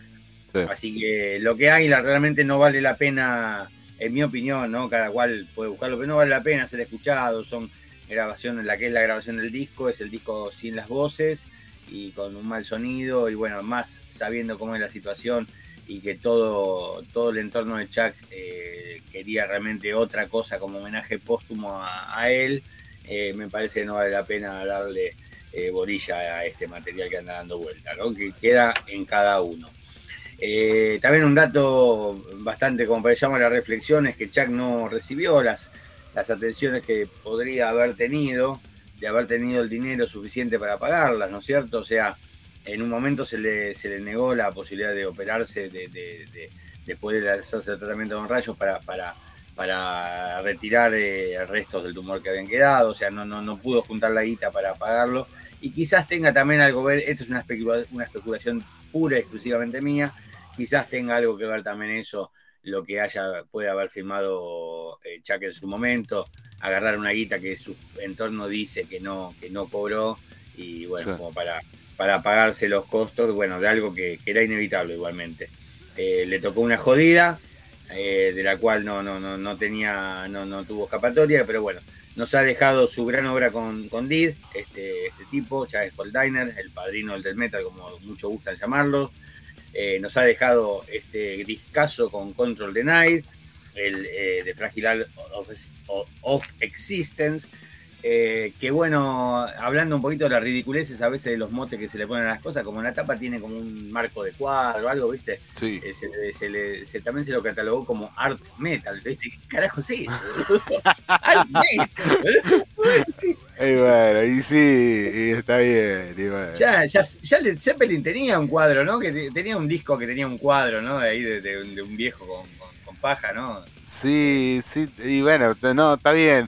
Lo que pasa que... eh, He dicho un viejo con paja, ¿no? No tergiversar que estamos. eh, que estamos- No, está bien. No, lo que pasa que, bueno, cl- claro, este, eh, los artes de tapa son, son- van por un lado y muchos artes de tapa, la mayoría de ellos son hechos por artistas plásticos que quizás no tienen nada que ver con el metal o que no, no lo escuchan o que no les importa, pero utilizan la temática para sus obras artísticas. Entonces, sí, art metal no tiene Art metal también le han dicho, sí.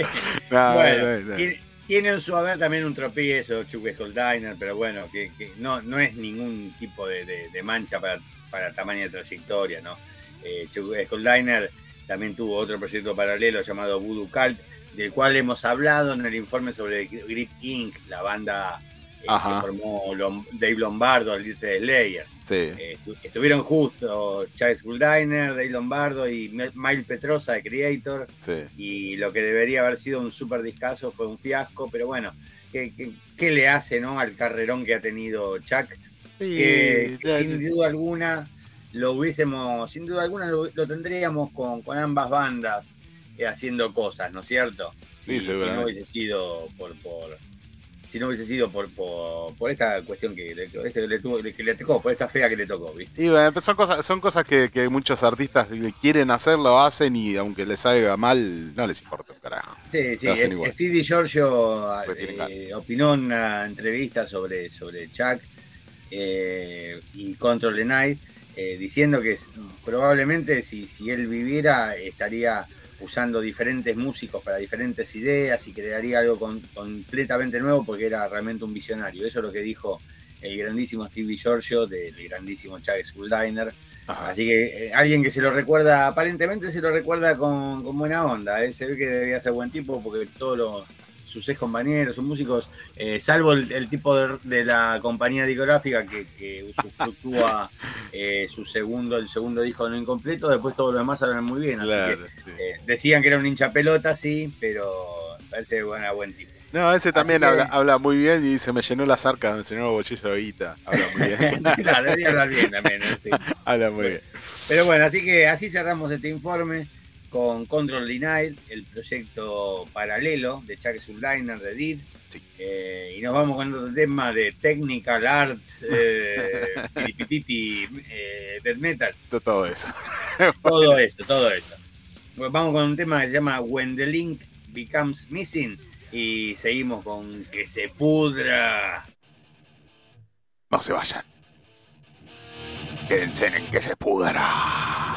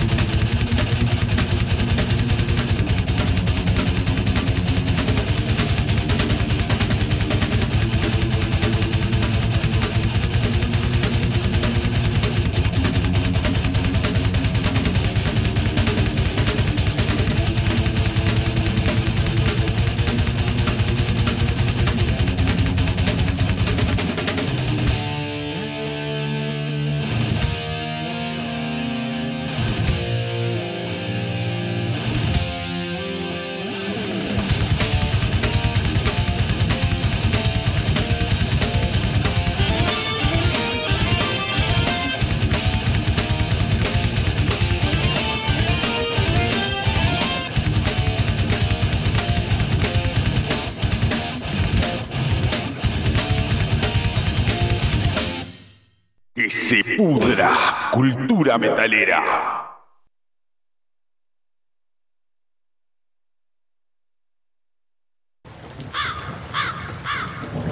El segmento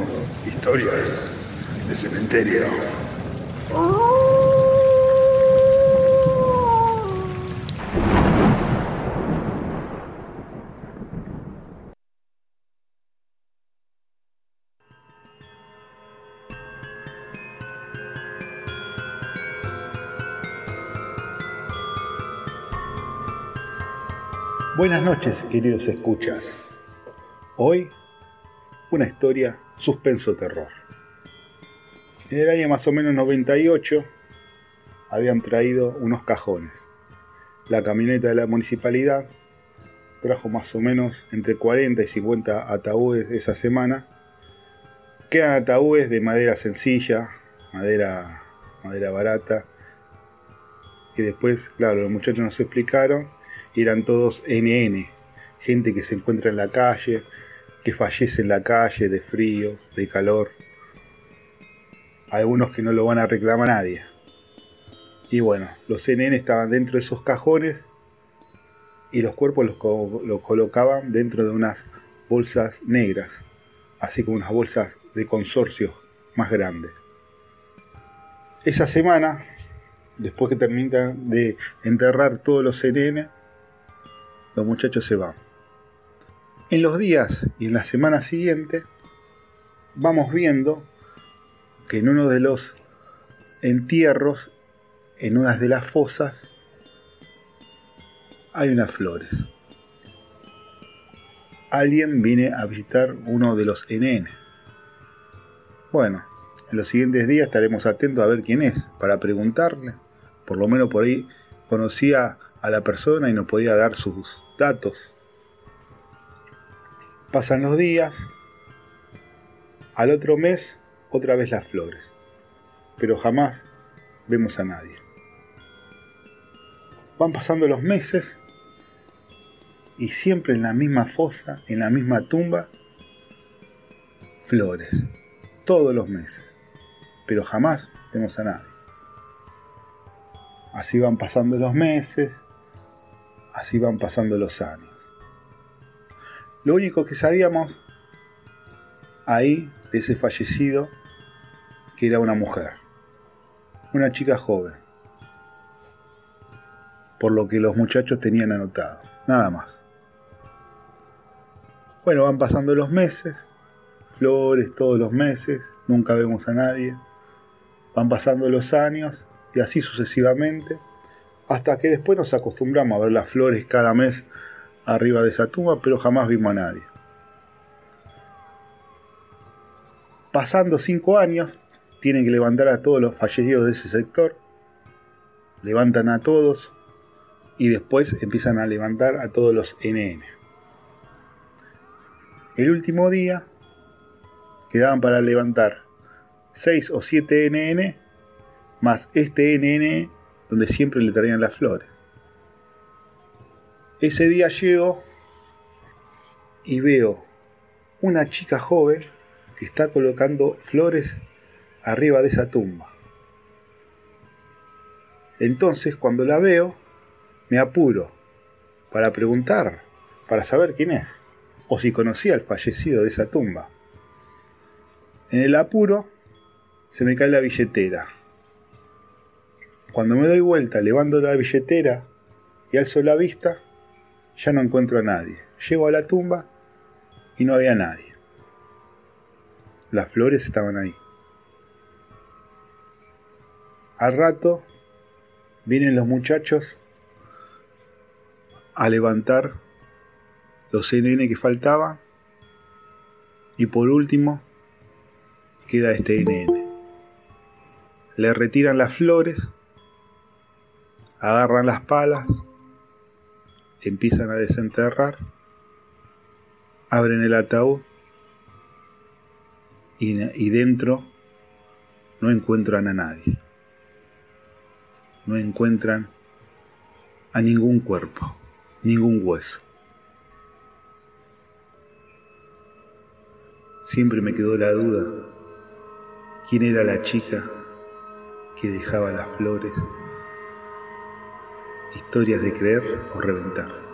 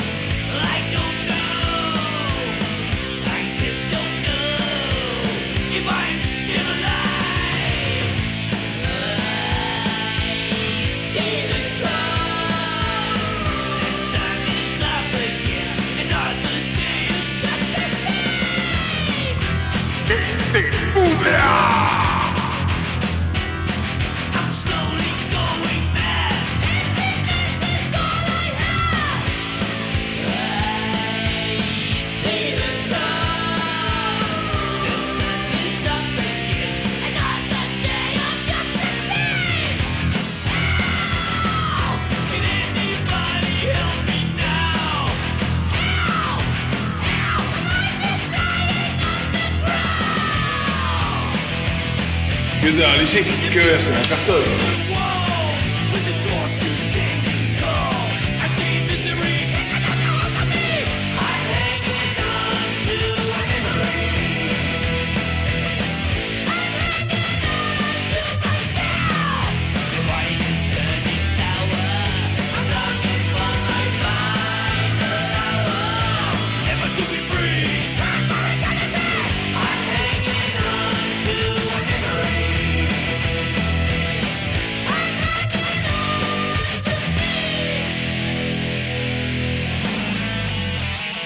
Es así. Es injusta.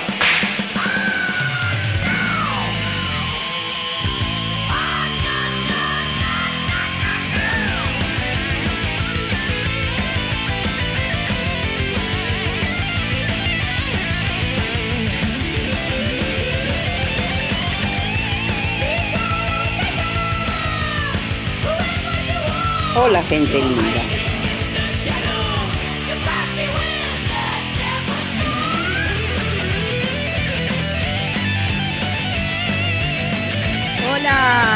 Que se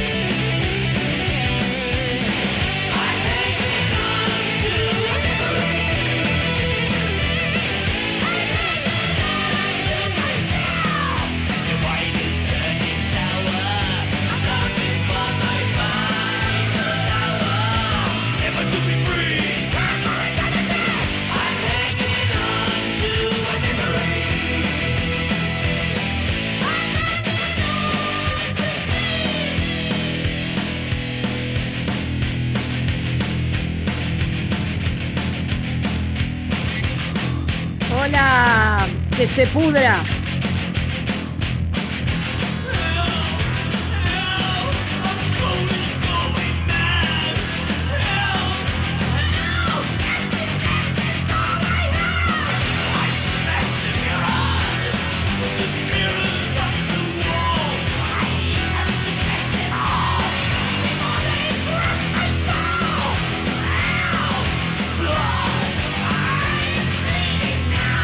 Quiero ser este, discriminador.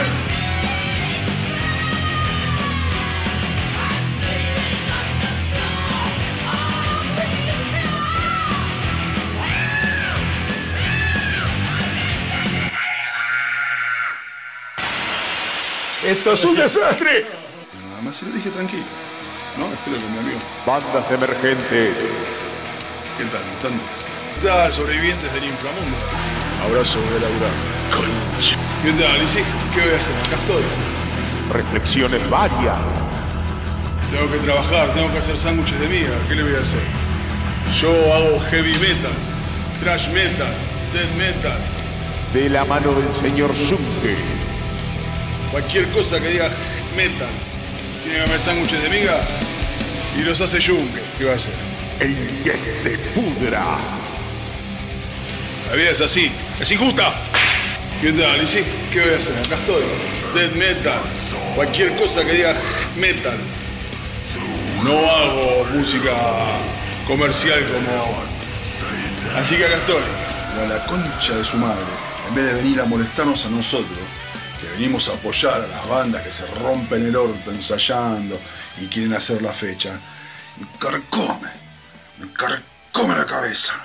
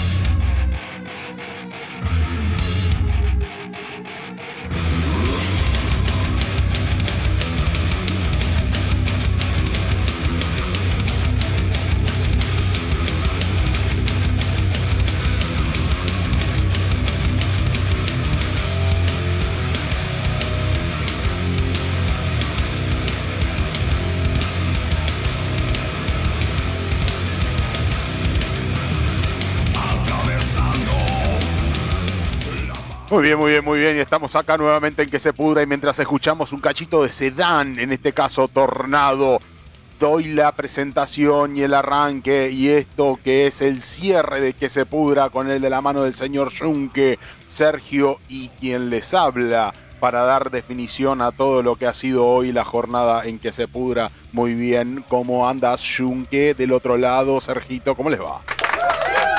Buenas noches, queridos amigos. Buenas noches, Junque. Y estamos Buenas pasando, estamos pasando Sedán, estamos pasando Sedán, porque en el informe de Miguel hablaron de Sedán, una banda que eh, ha sido eh, fundamental para el heavy en la- nacional, el heavy en la Argentina. Este, y en este caso, bueno, quería darle un pequeño homenaje con Sedán, con Tornado, después de haber escuchado velando su informe, del cual es protagonista el señor Jun, que ha sido protagonista en sus años mozos de esta banda. ¿Qué opina usted del informe de Miguel, Literatura, Metal y Sedán? Miguel es un distinto. Es el que lleva la 10. Es un fenómeno, la verdad que hace, sí, hace unos informes bárbaros. El tipo, la verdad es que con, con este le- le- tuvo, tuvo laburo. Porque, eh, pobre, cuando me preguntó por el, por el nombre de, de Sedam, de cómo venía, por qué se llamaba Sedam. Sí. Claro, él, vaya a saber Dios qué pensó que le iba a contestar y cuando le di una respuesta que queda entre él y yo. Se le vino abajo el mundo.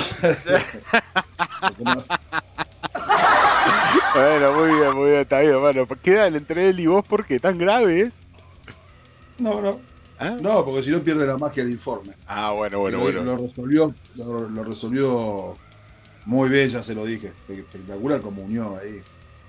eh, todo lo previo que él hace con, con la caída del imperio cuando tenía que unir con el nombre, pero perfecto lo hizo.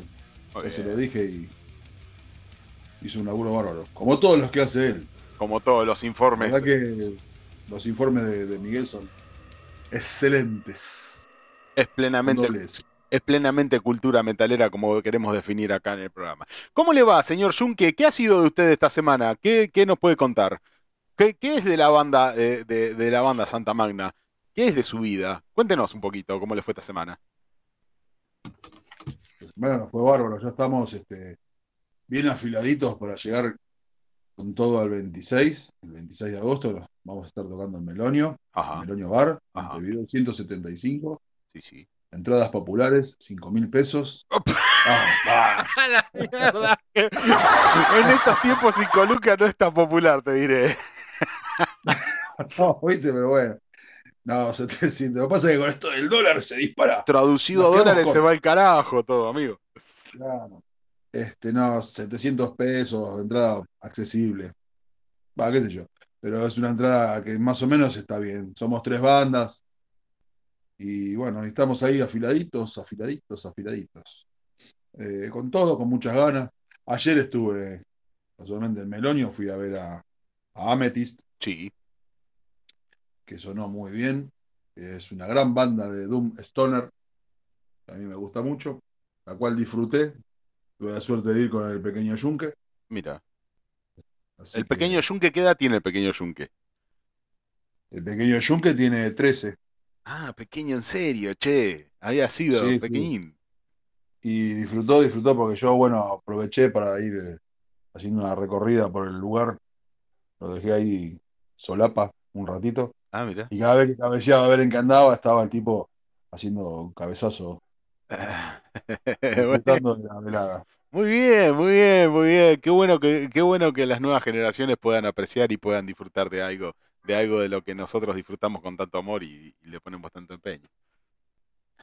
Sí, después no sé si le seguirá cuando sea más grande, seguirá escuchando o irá escuchando la música que uno escucha, pero por lo menos sé que no va a escuchar otra, otro tipo de estilo. Iba a ser otra porquería, pero no, no quería faltar respeto a nadie.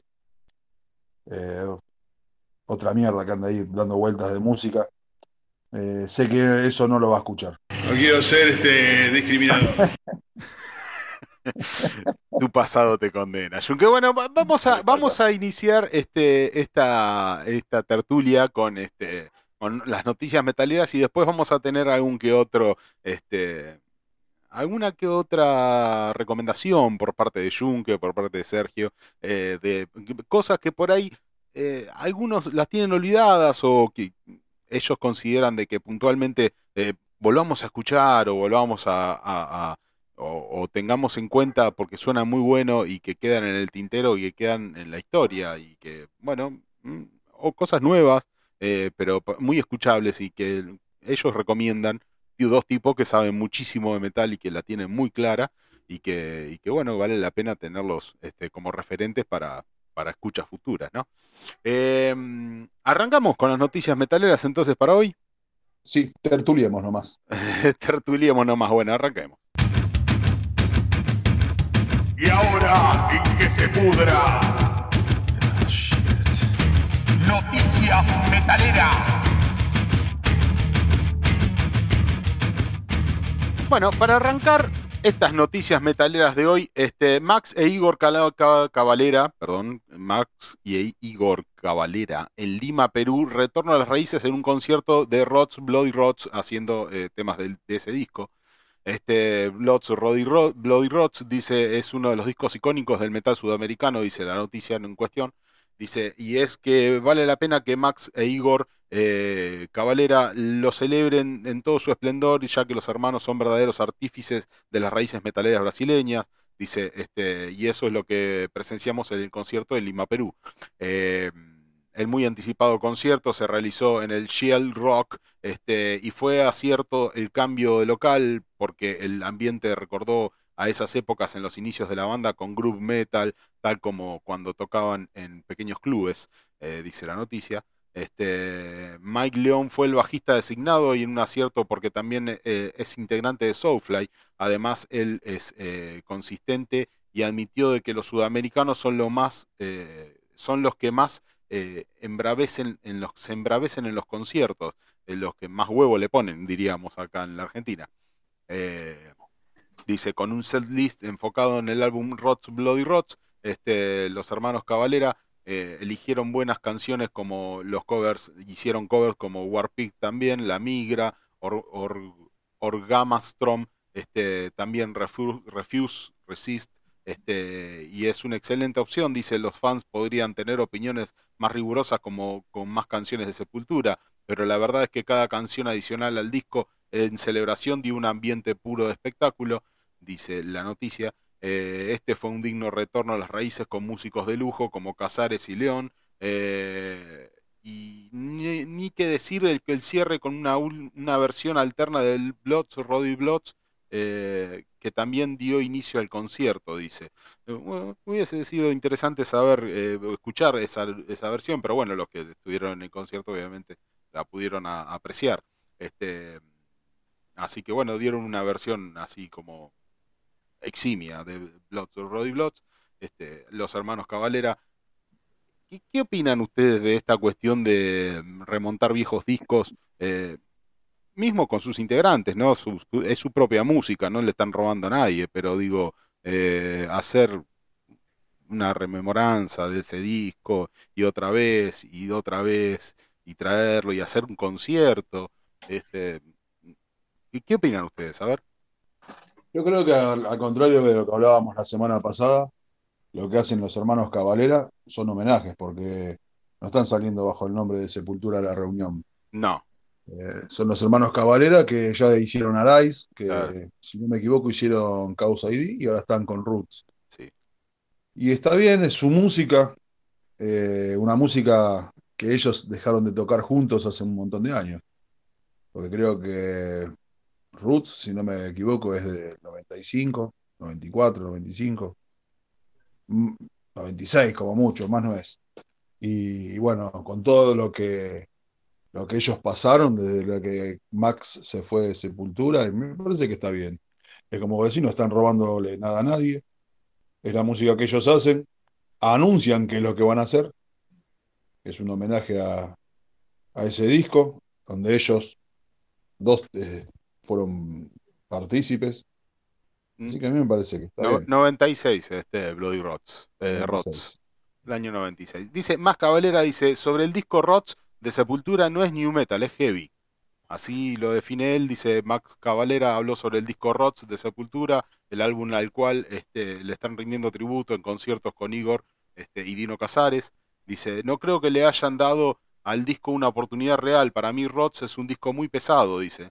Creo que algunas de las canciones como Strike Hate, Speed o Ambush eh, fueron pesados y son rápidos y brutales. Eh, dice, creo que es porque fue etiquetado, dice, se volvió muy popular y se puso de moda. Dice, algunas personas lo asociaron como new metal y no creo que Rots sea un disco new metal. De hecho, creo que es muy opuesto y que realmente es muy es un poco más cavernícola, dice. Es más simple, afinado con riffs más simples y percusión muy pesada. Este, en sí mismo, en su esencia, para mí es un disco especial seguro. No diré que es mi favorito porque es como elegir a tus hijos, no está bien, dice. ah, mierda. Dice, no quiero elegir entre Sepulturas discos que me gustan todos los discos de Sepultura, pero a mí Rots se siente más como, es una idea, es, es fundamental para Sepultura, dice. Nació en el momento adecuado y era solo una idea loca que tenía en mente grabar con indios brasileños y traer eso al metal.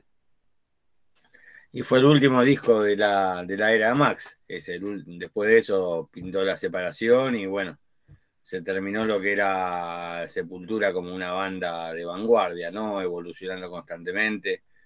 Eh, porque de hecho el disco que vino después es como si estaría bien si estuviera, hubiese estado en el medio de los dos, si hubiese estado en el medio de Chaos y Roots, Sí. el siguiente disco, el con Derry Green, que- ¿cómo era que llamaba?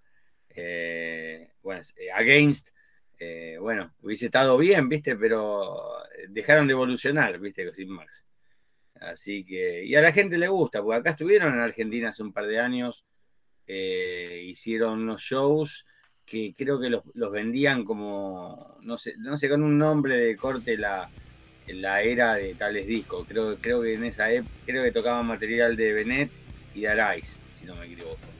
Ah. Y, y bueno, tienen repercusión, más repercusión que viniendo con su otro proyecto, así que tienen, tienen, está bien que facturen, como decía Jun, que es, es de ellos la música, ¿viste? Claro, sí, tal cual, eh, no, no le están robando. Claro, y, no, y no te la venden como una reunión o. o- Exactamente, sí, como, sí, sí. como era lo de Entombed, ¿viste? Que era Entombed AD. Sí, Ahí sí, estaba sí. Entombed, Entombed AD, no, acá no hay dos sepulturas. Está bien. Claro.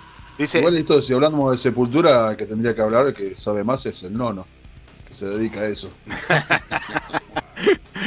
¿Les gustó, les gustó la, la NN, la- el, el capítulo Mm. de Historias de Cementerio? Estuvo- Estuvo bueno. Eh, Bueno, eh, qué ¿sabes lindo. cuándo se Todo le- bueno, sí. Mm. Dice, dice, dice, dice, solo hacemos este disco para los fanáticos y somos buenos, dice. Eh, simplemente no somos ese tipo de banda, eh, no nos gusta ir más allá, nos gusta ir hacia adelante, dice, o sea, no nos gusta ir más hacia atrás, sino que nos gusta ir hacia adelante, nunca tratamos de hacer el mismo disco, para mí fue un disco emocionante, dice acá Max Cavalera. Refiriéndose a que a Roots. Sí, sí, a A Roots, Roots, sí, sí, sí. época. Claro, que no les gusta ir hacia atrás, solo lo hacen porque los fanáticos lo piden y, Claro, y tanto insisten que, sí. bueno, van, van y lo hacen. Calculo que también se están llevando una moneda. Max que viene con otro- Lo que pasa es que cuando Max sale de gira con otro proyecto, eh, la gente está esperando que haga esos temas de sepultura. Entonces directamente hace una gira con eso y después hace con Soulfly, hace con Cabalera Conspiracy, que es lo más cercano a- al viejo Sepultura que hay, de lo que, de lo que hizo él, lo- a mí me parece. Y es lo que más me gusta a mí de lo que ha hecho él. Soulfly me, me gusta más Soulfly que el Sepultura de sin él. Sin, sin Max, claro. Se- Sepultura de Andreas Kisser me, me gusta menos que Soulfly, pero me gusta más Cabalera Conspiracy. Sí, yo, yo cuando se separaron tenía todas puestas, tenía las puestas, eh, fi- eh, las expectativas puestas en el disco de Sepultura. Además, me acuerdo que me lo quisieron prestar el de Soulfly. Digo, no, no, no, estoy esperando. Y fui y me lo compré eh, el, el día que salió, el día, el disco ese. El, el día que salió fui a la disquería, quiero el de Sepultura. Y me vendieron una edición radial para difusión, boludo. O sea, me cagaron, pero Sí. bueno. Yo me fui a mi casa con el disco ese y después, y después la verdad que lo escuché a Max con Soulfly en vivo cantando Eye for an Ice y dije, no, no, era acá la cosa, era este el que la tenía. Claro, sí, sí. Sí, sí, se, Sí, se a- la llevó. Igual yo no estoy de acuerdo, lo, lo han, lo han castigado mucho a, al nuevo, vamos a decir, a la, a la nueva etapa de Sepultura, a, a Green lo castigaron demasiado. Y me parece que hizo bien este, que a- Andreas Kisser en sostenerlo durante tantos años. Eh, eh, lo que pasa es que el negro es eh, como, como cantante, a mí me gusta mucho el negro. eh, Sí. Y lo que pasa es que lo, lo han castigado como, como comparándolo con Max y bueno, vos tenés que hay que superar las cosas. Sí, Max son diferentes, diferentes Claro. cosas. Lo que pasa es que yo creo que no, que no llegaron, digamos, a, a hacer algo bueno, bueno realmente hasta el último disco. Creo que tienen algunos aciertos, hay algunos discos de Sepultura que, que me gustan, de- pero, o sea, eh, no es lo mismo. O sea, el, el que tenía realmente quedó clarísimo la, la magia era, era Max ahí. Quedó Claro, demostrado con los hechos, ¿viste? Porque no es que perdieron, no es que Sepultura perdió o un guitarrista o, o un cantante, perdió a un compositor.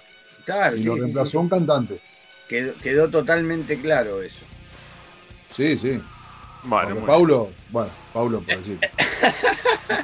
Pero, pero ¿por qué? Loco, gana guita sin laburar. ¿Qué más querés? Es el, es el sueño de muchos. Sí, sí, obvio, ¿no? No, no, digo, vete, componer y esas cosas, no. Debe, Ah. debe tener otra virtud. Hagan gira, ¿Qué sé hagan gira, muchachos. Muy bien, muy bien, muy bien. Che, ¿cuánto hay por medio? ¿Cuánto hay acá? Ah, no, cero crítica, cero crítica. A, a nadie, yo no, de, de eso no, no, no tengo nada para decir. De Sepultura a mí me.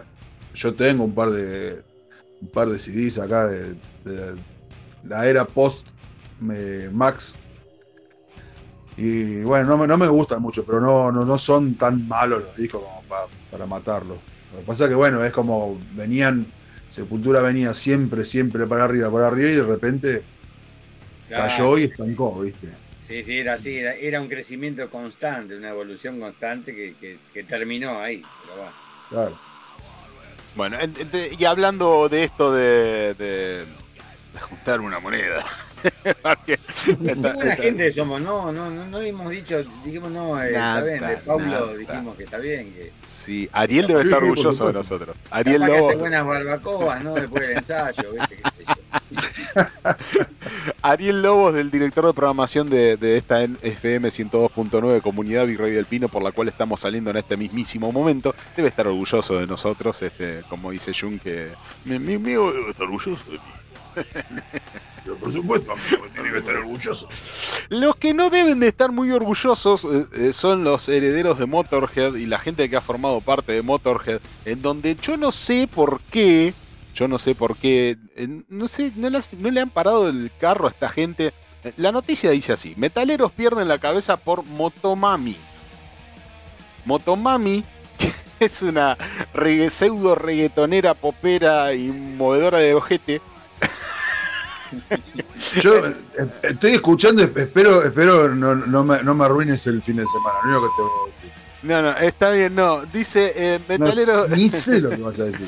Las metaleros, porque eh, la mujer esta. Estoy, estoy, completamente absorto de esta cuestión. La mujer esta eh, ha usado, usado la, ha usufructuado para, para publicitarse y para promocionarse una tapa, dice Motomami, con la tipografía serial de las letras de Motorhead y la tapa de Motorhead, del icónico de Motorhead.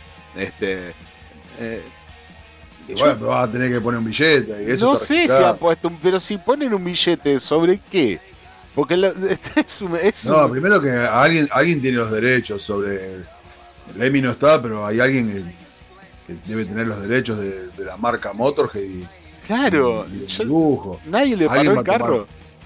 O no sé, o hay- si acá una banda tuvo que cambiar de nombre porque Metallica se lo exigió, imagínate si le usan el logotipo y, y la tapa. Alguien tiene que estar atento a eso. Bueno, no sé, bú- búsquenlo en internet, es muy muy curioso lo que hizo esta chica. Eh, bueno, lo que hicieron, lo que hizo esta chica, lo que hicieron un montón de cuervos alrededor, ¿no? Todas las la, la- las productelas que Bueno, hay. entiendo el porqué. Si hace reggaetón, tiene que, tiene que chorearle las cosas a una banda de rock pesado, metal, lo que mierda sea, como quieran llamarlo a Motorhead. No, no entiendo el porqué.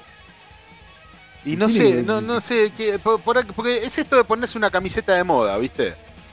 Sí, pero una cosa es que es ver a, qué sé yo, a una popera con una remera de, de, de Maiden o de los Black Sabbath, con una remera. La verdad que vos ya le, le chorees el- las letras y, y la portada de un disco, me parece, no, no lo entiendo mucho. Muchachos, esto.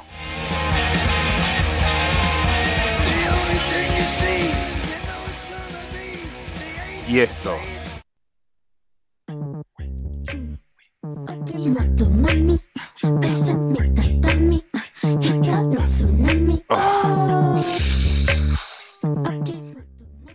No, Son pedos esos, boludo. que te- ¿Se está agarcando? ¿Qué pasa?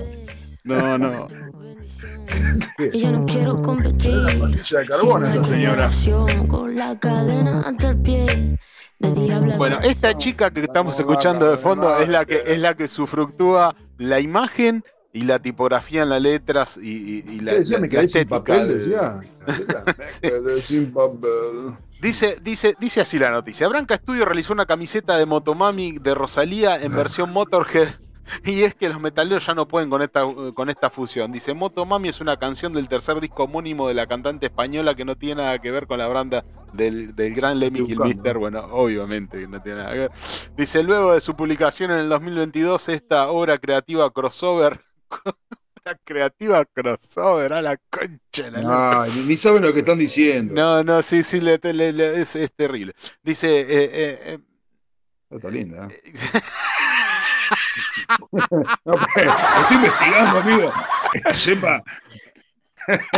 Dicho objetivamente, ¿no es cierto? sí, sí, está- está- sí, sí, veo que estás. Este, está No, no, la, la tapa de March or Die. sí. Bueno, Sí, ¿viste? ¿Y qué te parece? está linda, ¿no? Linda, señorita. Ah, Le voy a decir si no quiere usar una remera de Santa Magna. No tendría ningún tipo de problema, ¿no? Yo no. Claro. No, sí. Ah, mentira. no, mentira. Bueno, No, ne- mentira. dice, eh, Branca Studio realizó la camiseta de Mo- Motomami de Rosalía, bueno, usando eh, eh, a la, cantante española usando el logotipo y, y- y todo de la banda de Lemmy Kilmister. Dice, luego de su publicación en marzo del 2022, esta obra creativa crossover hará jalar los cabellos de los metaleros más puristas así de todo el mundo. Esperemos que ninguna banda tributo se ponga a la correa y arme una agrupación así como eh, con el nombre de Killmister. Y si lo siguen dejando así, así tan libremente, seguramente. Digamos, esta chica se tiene que estar comiendo un par de juicios a esta altura y yo no sé cómo es que todavía lo dejan publicar todo esto. Dice, la imagen ha causado mucha indignación entre los fanáticos del heavy metal y rock, pues esta, en esta ocasión se está tocando algo muy sagrado para cualquier amante de heavy a Motor. Eh, sí, bueno, también, pero más allá de todo, digo, Yo no entiendo. Tanta. Y más, más allá de todo, logró que, que estemos hablando de ella y haya gente en Colombia escuchando a través de nuestro programa también que estamos hablando de ella, ¿no? Sí. Quizás haya sido, ¿será eso todo? Quizás sí, ¿no? Que es la forma que le conviene eh, popularizarse, vaya a saber. Pero, pero que hablamos de ella, hablamos de ella. sí, no, pero la No, verdad. no, igual no entiendo el sentido, porque sí, nosotros acá hablamos de ella. Vimos la foto que yo la mandé al grupo. ah, bien, me ahorraste un laburo, Junque, gracias. Por supuesto, esto- En, en- en- en ropa interior. Pero, pero ¿quién, quién va a consumir esto? Y Sí, el mismo, el mismo que consume a una modelo que se suba eh, a, la- pasarela con una camiseta de. No sé. No, pero esto es música, o sea, va, música. Sin faltar de respeto Claro. a, la- a las Claro. seis letras esas, es música. Pero bueno, no sé, bueno. Ok, ok. El, el- el mundo, el mundo está cada día más loco. Y debe haber mucha guita de por medio y por eso no la están censurando, digamos, no la están bloqueando con derechos de autor y derechos de, de imagen y derechos de. Porque hay, dos chorizos que viven de, de- también de hacer música, que ahora están de jurados en un programa de televisión. Sí. Que el logo de ellos es muy parecido a la banda My, My Dying Bride. Es muy parecido. Pero tiene diferencias. Entonces no Ah, le pueden decir los, nada. Los hijos, los hijos de. de- Del- sí, los hijos de la secta. hace un montón de años, sí. Los hijos de la secta, sí. Sí. Es muy parecido el logo. Más yo la otra vez flasheé, cuando veo ahí, viste, vos mirás el cartel y volvés a mirar así a ver quién viene. Qué banda de afuera viene. Y son todos papanata, viste, digo, la... Caí, caí como un chorlito. Pero no, no es igual. Pero esto ya está. Está choreando no solo las letras, sino el arte de tapa. Sí, es como una burla ya, todo, todo el nombre, todo, es toda una burla. Claro, sí. demasiado. Y demasiado tiempo ya hemos hablado de esta muy, muy bonita señorita. Muy bonita señorita. Para eso hab- hablemos de las Iron Ladies, que bueno, por lo menos tocan temas Claro. de Raiden, ¿viste? Se- Se pueden Los ver Metal- lindos videos. Metal. Baby. Sí, sí, sí, se, se ven lindos videos. eh, Sí, sí. Pero bueno. Bueno, hablando, hablando, de, hablando de lindas chicas, este, hablando de cosas que nada tienen que ver con el metal, o que poco, poco tienen que ver con el metal, este, un anime. Eh, Bastard, eh, el, an- el anime en Netflix este, repleto de referencias al heavy metal, este, fantasía oscura, hechizos y monstruos al ritmo del heavy metal y del puño de eh, Kazushi, Kazushi Ajiwara así se llama el creador de este manga. Este, dice Netflix acaba de estrenar el nuevo, eh, el nuevo anime de Bastard, adaptación del manga de Kazushi a- a-. Difícil. Dice, por el estudio Liden Films, este, la serie que consta de 24 episodios divididos en dos tandas, bueno, este, presenta como subtítulo Heavy Metal Dark Fantasy, este, un nombre que no se usa a la ligera porque el manga está plagado de referencias a grupos de músico, discos y metal y hard rock. Este, el motivo es que el heavy metal es una de las pasiones del creador, este, por lo que decidió desde un primer momento incorporar múltiples guiños a su manga, eh, dando nombre eh, tanto a personajes como a, su, a- a ataques especiales y hechizos y cosas que pasan en la serie, ¿no? Eh, de esta, de este, de este, de este anime. Es un anime, o sea, mm, mm, el, manga es un anime, pero un anime muy del estilo japonés. Para que lo tengan en claro lo lo que significa, lo que significa. Es, mm, tiene muchas particularidades de- del estilo de animación japonés. Este, bueno, en este caso tiene cosas, eh, bueno, Bastard, ya arrancamos de por ahí, escuchándolo a, a Motorhead de fondo, este, ya arrancamos con alguna referencia. Dice, dice sí, el Bas- Bastard es un manga que sigue las andanzas del mago eh, negro Dark Schneider. Ya seguimos con las referencias. Son todas referencias muy puntuales, muy precisas, pero al mismo tiempo sutiles. Dice, en un mundo post- post-apocalíptico de oscura fantasía heroica, con grandes dosis de violencia, erotismo, humor safio, este, que brilla ante lo más bien, más bien puede ser un, un guiño por parte del, creador hacia su hacia su público. Dice, este, en se publicó en el 88, en una editorial se publicó en, forma de historieta y ahora lo están haciendo, eh, bueno, lo están haciendo para Netflix. Este, Bastard cuenta con 27 volúmenes en el mercado japonés. Dice nuestra última con los japoneses, ¿cómo les pega el, el metal a los japoneses? eh? Tienen así como una. Todo, todos, todas ediciones de disco que las han editado en Japón. Desde siempre han hecho ediciones en Japón, ¿no? Sí, totalmente. De los 80, cuando fue to- tanta popularización del, del- de la música más pesada, o sea, hay un montón de bandas que tuvieron ahí una popularidad que por ahí no tenían tanto en otros lugares, pero bueno, sí, sí, sí. O sea, se ve que, se ve que son, hay, hay muchos, hay muchos japoneses, ¿viste? Les pega, sí, sí, les pega, les pega. Dice, este, en numerosas ocasiones Bastard nos plantea este argumento, dice, han pasado 15 años con el nombre, desde que el hombre demonio Dark Snyder, junto a sus compañeros Gara, Kars y Arches, Arches este, tratarán de conquistar el mundo. En la última instancia fueron derrotados por el reino de Metalarkiana, eh, siendo Dark Snyder este, con- contenido en el cuerpo del recién nacido Ryus. Eh, bueno, los, vincula a todos y los nombra a todos. Este, dice la diosa de la destrucción Antrax.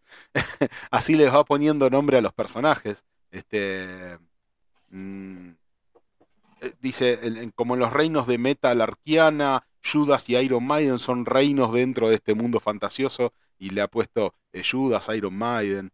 Este, Chris, eh, este, Glory.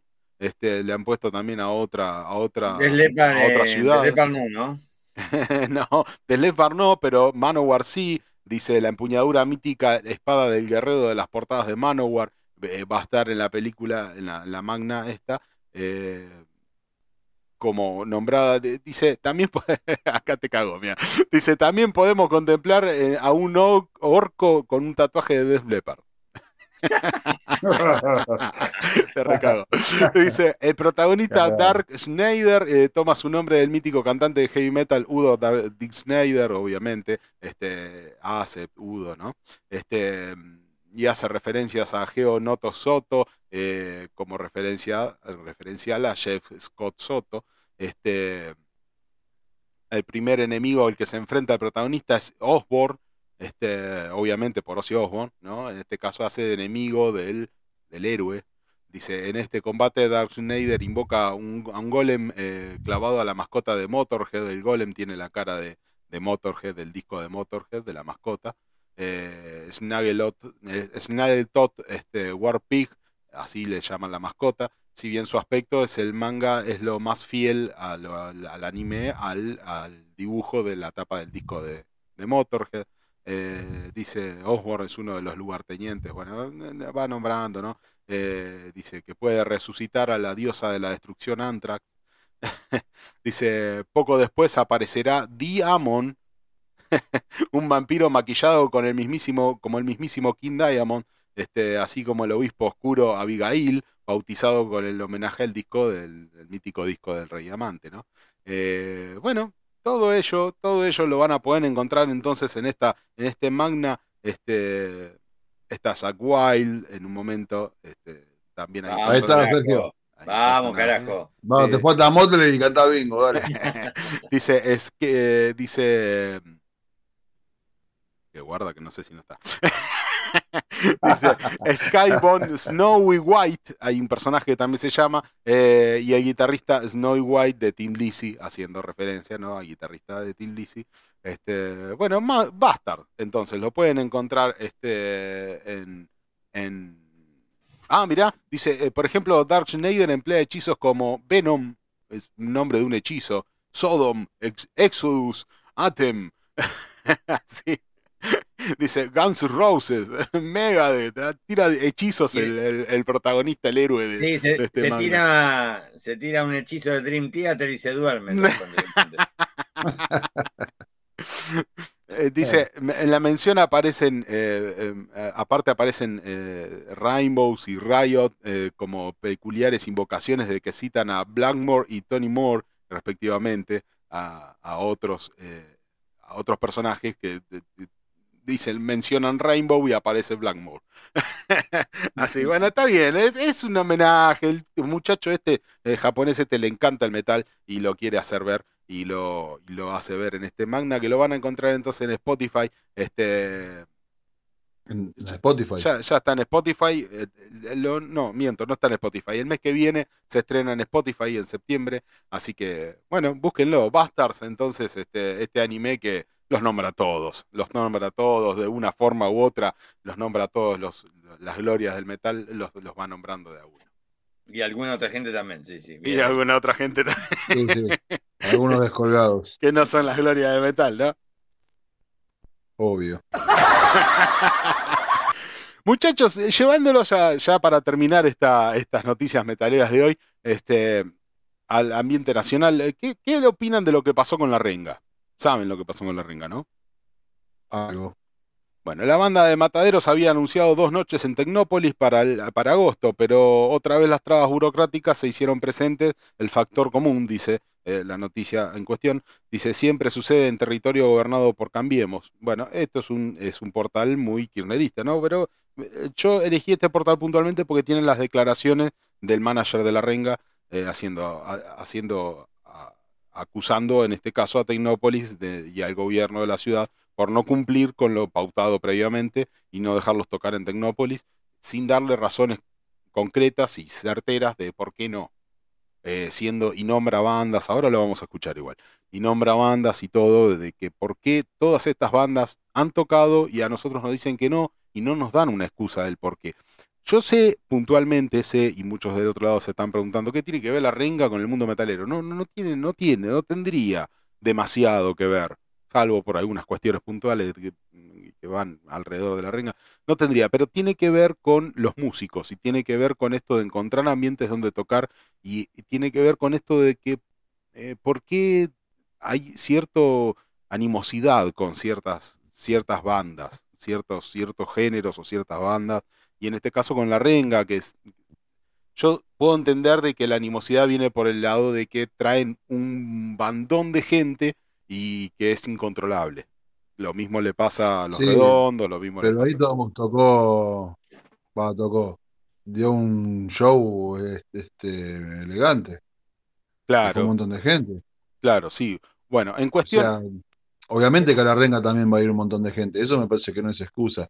Y si hay un pre, yo me imagino que debe haber un precontrato firmado, porque la renga cuando pide debe haber así unas, se deben pedir unas, una- unos requisitos que, y después debe haber un precontrato para reservar que ese lugar esté disponible para la fecha que está acordada. claro. Si hay un precontrato es grave, entonces sí se puede hablar de, de censura, Bueno, cosa de- que no lo dudo, ¿eh? no de, lo dudo. de eso está hablando José Palazzo y ahora lo vamos a escuchar el audio de Mima Bocadela. A ver. El próximo 20 y 27 de agosto la renga debe tocar en Tecnópolis. Recibí una invitación para tocar en Tecnópolis luego de un ciclo de conciertos en el Estadio Único de La Plata. Este año volvió la renga, el artista que mayor cantidad de estadios de fútbol realizó en la República Argentina en la historia de la música argentina. El artista que mayor cantidad de conciertos dio en el interior del país de manera masiva. Su vuelta fue en Córdoba, San Luis, Salta y Río Negro. Ahí se presentó para más de 150.000 personas en un espectáculo muy masivo donde todos los argentinos de distintos lugares del país pudieron ver a su banda favorita después de un parate de casi cuatro años. Luego hicieron tres estadios únicos de La Plata con más de 150.000 personas. Y la posibilidad de tocar en agosto en el Estadio Único de La Plata estaba latente. Al recibir la invitación de Tecnópolis, nos encargaron a Eduardo Sempe de Rock and Reggae y a mí, que trabajo hace más de 21 años con la renga, que los ayudemos en la producción del show de Tecnópolis, un show muy importante para la renga. Para lo cual, trabajamos junto con la gente de Tecnópolis en planear el concierto en el playón de ese lugar, que es un playón donde han tocado, entre otros, Radiohead, El Duki, Judas Priest, Gorillaz, Deep Purple, Anthrax, Soy Luna, Evanescence, Primal Scream y muchísimos, muchísimos más. Ataque 77, Estelares, Capanga, Violeta, que hizo cinco shows ahí con más de 100.000 personas. Además, es una de las ferias más importantes de la República Argentina. Como está en el partido de Vicente López, recurrimos a la Municipalidad de Vicente López para pedir la habilitación del espectáculo, así como habilitaron todos estos espectáculos que les acabo de nombrar, y ya hace 15 días, a pesar de haber presentado pronto despacho, que no tenemos respuesta de la municipalidad. A 24 horas de salir a la venta, sin ningún tipo de respuesta de la municipalidad por escrito y de manera fehaciente para poder empezar a instrumentar toda la preproducción del evento, nosotros tenemos que decirle públicamente de que esto es un acto intencional y discriminatorio y de censura hacia la renga. La prohibición de tocar, no solamente de manera fehaciente, sino con omisión, sin darnos la información, sin brindarnos respuestas, es un caso muy grave.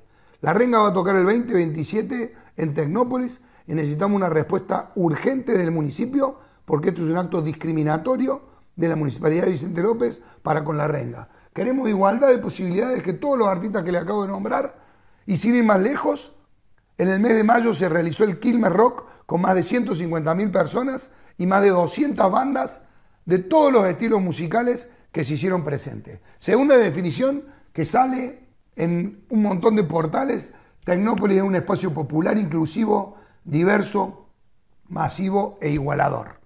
En el caso de La Renga y Vicente López, no es igualador.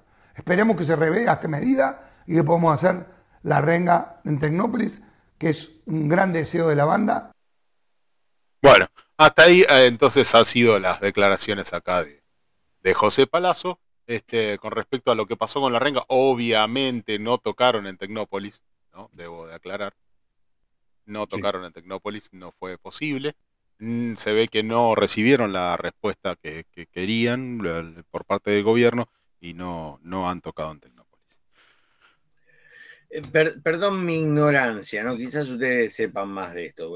Pues La Renga, por ejemplo, tuvo eh, hace un tiempo un... eh, no, no hizo ninguna polémica, creo que lo manejó bi- bien, tranca, desactivando cualquier tipo de suspicacia al respecto y sin meterse en quilombo, cuando eh, Milei usó un tema suyo, algo del León, ¿no? Yo Sí, sé, el León, sí, creo que miércoles, eh, lo usó en la campaña. Entonces los tipos nada más salieron a, decir que ellos no tienen absolutamente nada que ver con la campaña, que, que salieron bien sin meterse en el barro, pero Sí, ellos no han no, pero, tenido- se- pero metieron las patas en el barro igual, ¿eh? Dejaron marcado de, de- de que no tienen absolutamente nada que ver con, con los pensamientos de, de Milei, ni están ni cerca, ¿viste? Bueno, no- ahora no me acuerdo bien, pero le dieron, le dieron Mira, bastante. Claro, pero a lo que voy, que no han tenido en otro momento una, un apoyo explícito a, a otro partido político, no han tenido ellos una mostrado una postura. Digo, digo,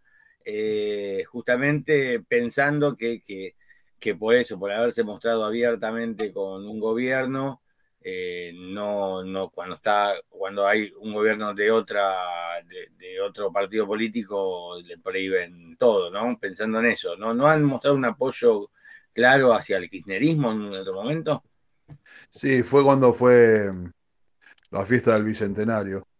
Ajá, Ahí este, le dieron un poquito al grupo Clarín, sobre todo. ajá, ajá, y claro, entonces le están cobrando, sí, sí, sí, bueno. Ah, vos decís que debe ser un vuelto por aquel, en aquel momento haberse presentado eh, partidarios al partido kirchnerista o al partido. Y él eh, me parece una gansada total, ¿viste? Pero, pero bueno, me parece que, que- que acá suceden cosas a veces, así que. Sí, en, en- en este país de, de- de- de idiotas, de idiotas que se dejan llevar por, por estas estupideces, puede ser que sean vueltos, sí, sí. Para mí, los todos los que fueron a tocar a- al Bicentenario y, y estaba bien, está bien que, que- que las bandas vayan cuando las convoquen, si, si es de su agrado. Después no hay que por qué pasarle ninguna factura. Pero me, me parece que si es por eso, es, es un error y están en su derecho a, a protestar. Claro, el problema, el problema eh, fundamental fue que ellos sacaron en las redes sociales la venta de entradas, este, y a 24 horas de, de estar vendiendo entradas todavía no tenían la autorización de, No, a, de a Vicente 24 López. horas de comenzar la venta de entradas. Claro, a 24 horas de comenzar la venta de entradas todavía no tenían la autorización para salir a tocar.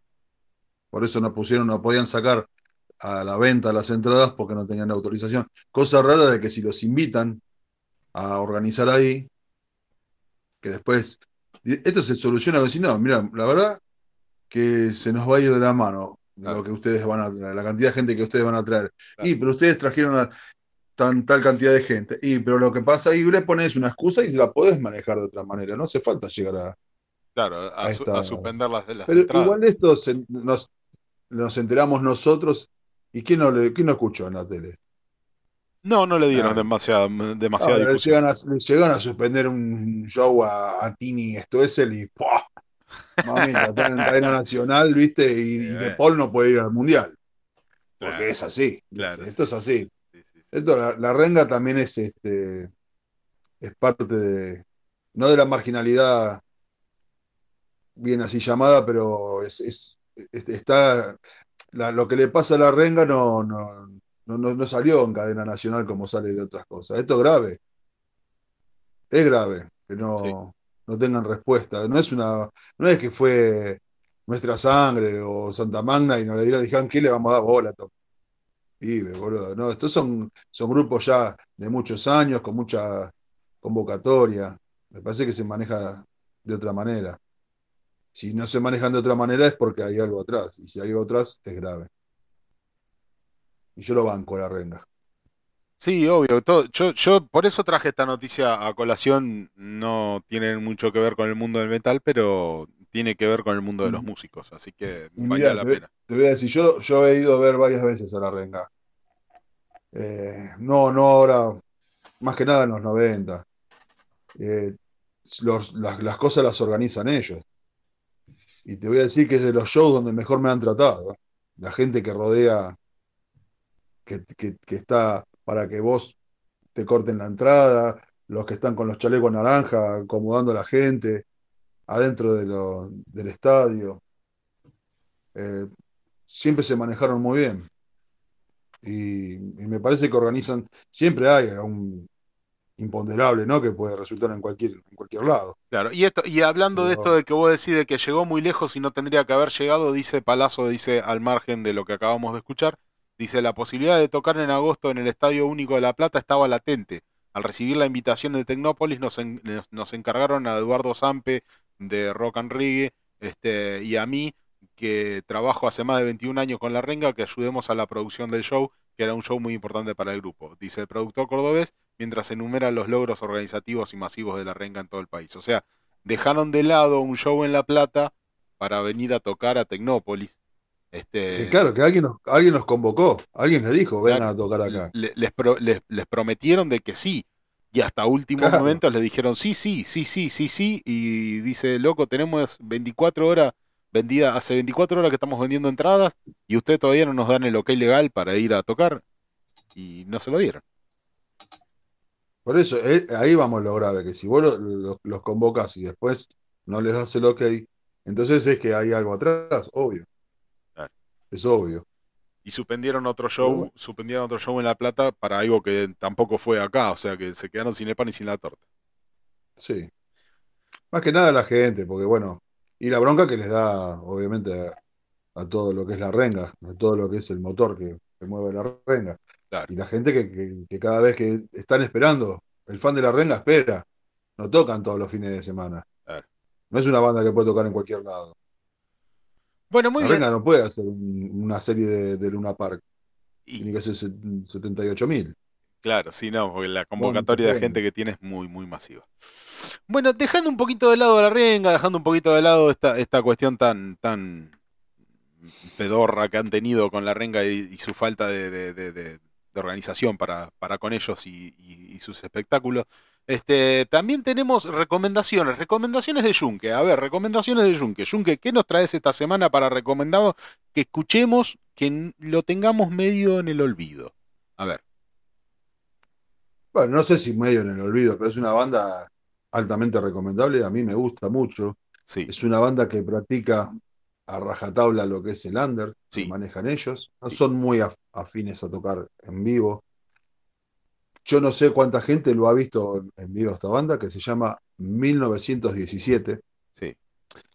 Es una banda de larga trayectoria, se ha formado en el 94, practican un death metal mm, muy en la onda Carcas, Dead. Tienen, están inspirados en eso, no es que están en la onda. Fueron inspirados por esas bandas y hacen un, un, un death metal bien tocado. Eh, a mí me gusta mucho esta banda. Y bueno, por suerte eh, han sacado un nuevo disco también. Y yo lo que le quiero recomendar es del disco anterior. Sí. Un disco que se llama Omnicrisis. Y el tema se llama Tras los fríos muros, que es el segundo, el segundo tema del disco. Que es un muy buen tema. La banda, el líder de la banda es Alejandro Zambraski, que es el único que estuvo siempre, es el único que ha grabado todos los discos y en algunos discos los ha hecho solo. Y, y es un tipo, a mi criterio, muy talentoso, muy talentoso, Sí. y que es como decía recién, lleva bien alto la bandera de lo que es el under, de la autogestión y de no transar con nada ni con nadie. Así que en esta cálida noche de, julio todavía, Junke les recomienda que escuchen, que no se pierdan, que tiene unos cuantos discos, si no me equivoco son más de 10, a 1917, y en especial, bueno, Omnicrisis, que lamentablemente es el único que está en Spotify, si quieren buscar, pero en YouTube encuentran bastante, y si no, en disquerías especializadas están disponibles. Y su tema, Tras los fríos muros.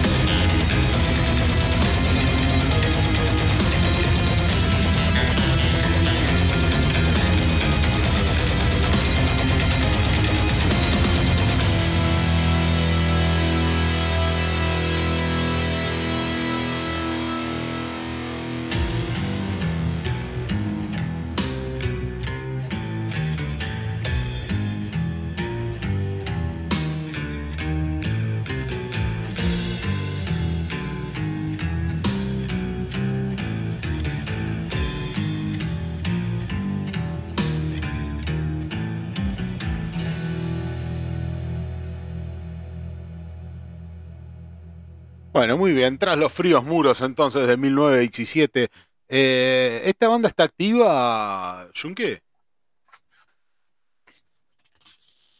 Junque. Sí, sí. Ah, ok. Perdón. ¿Está activa la banda? Pensé que tenía el micro, disculpen. Fallas técnicas. Sí, sí, está muy activa, está muy activa. Ok. Eh, es muy activo él, Alejandro Zambransky, porque de él depende todo. Si él se mueve, se mueve 1917. Si él no se mueve, no, no se mueve 1917. Es el único miembro estable. Sí. Que como una vuelta dijo, cuando él se quedó solo, seguía la esencia de lo que es 1917, cosa que para mí es lógica, porque es el cerebro. Ok. Es el que, el que hace todo. Y ahora estaba, estaba o, es- o salió o está por salir disco nuevo. Y eso a mí me pone muy contento. Porque no, no son, como decía, no son de presentarse mucho en vivo. Es más, eh, tengo mi entrada guardadita ahí en, en casa. Eh, iban a tocar en, en- en Flores junto con Sofilia y la pandemia nos abrochó. Y al otro año, cuando se abrió todo, lo iban a volver a hacer y se volvió a cerrar de vuelta todo. Y así que bueno, quedó pendiente. Ok. Y este año no pueden porque ahora no tienen formación, porque ya estuve ahí Indagando. averiguando si podían tocar con Sofilia, ahora que Sofilia está por sacar disco Sí. y que do- 1917 está por sacar disco, si podían hacer una fechita para fin de año, pero no están con formación estable, Mm. para variar. Así que bueno, será para el año que viene. Qué problema para los músicos encontrar este, encontrarse entre sí y, y generar algo estable, ¿no? Eh, Es un tema. Eh, sí, es complicadísimo, complicadísimo. Bueno, Por eso cuando enca- enca- encastras en una banda y, y ves que va todo bien, que todos los engranajes funcionan, tenés que disfrutarlo a- al mil por mil. Porque es jodido, cuando se te va uno, cagaste. Cagaste. Hasta que encontrás un reemplazo y un reemplazo que caiga bien y que, no sé, es, es jodido. Es jodido. Bueno, entonces 1917, algo para que escuchen algo ahí en Spotify y si no revuelvan ahí por YouTube también pueden encontrar algo, pero en Spotify puntualmente hay un disco que está muy bueno y, y bueno, acá recomendaciones de Junque. Sergio, Neo Ritual, Inexorable, Actum Tempus, todos esos discos pueden buscarlo. Perdón que te interrumpí. Eh, no, por favor, pero bueno, está bien en Spotify tenemos uno y todos esos discos los podemos encontrar en otras plataformas como YouTube, por ejemplo. Sí, señor. Ok, muy bien, muy bien, muy bien. Eh, Sergito. Sí. ¿Qué eh, traes hoy de recomendación de eso perdido, de eso que no hemos escuchado, de eso que tenemos en el olvido? Bueno, yo, yo también traje un disco eh, también en unos en, estilos similares, no, no exactamente lo mismo, pero también en música más bien extrema.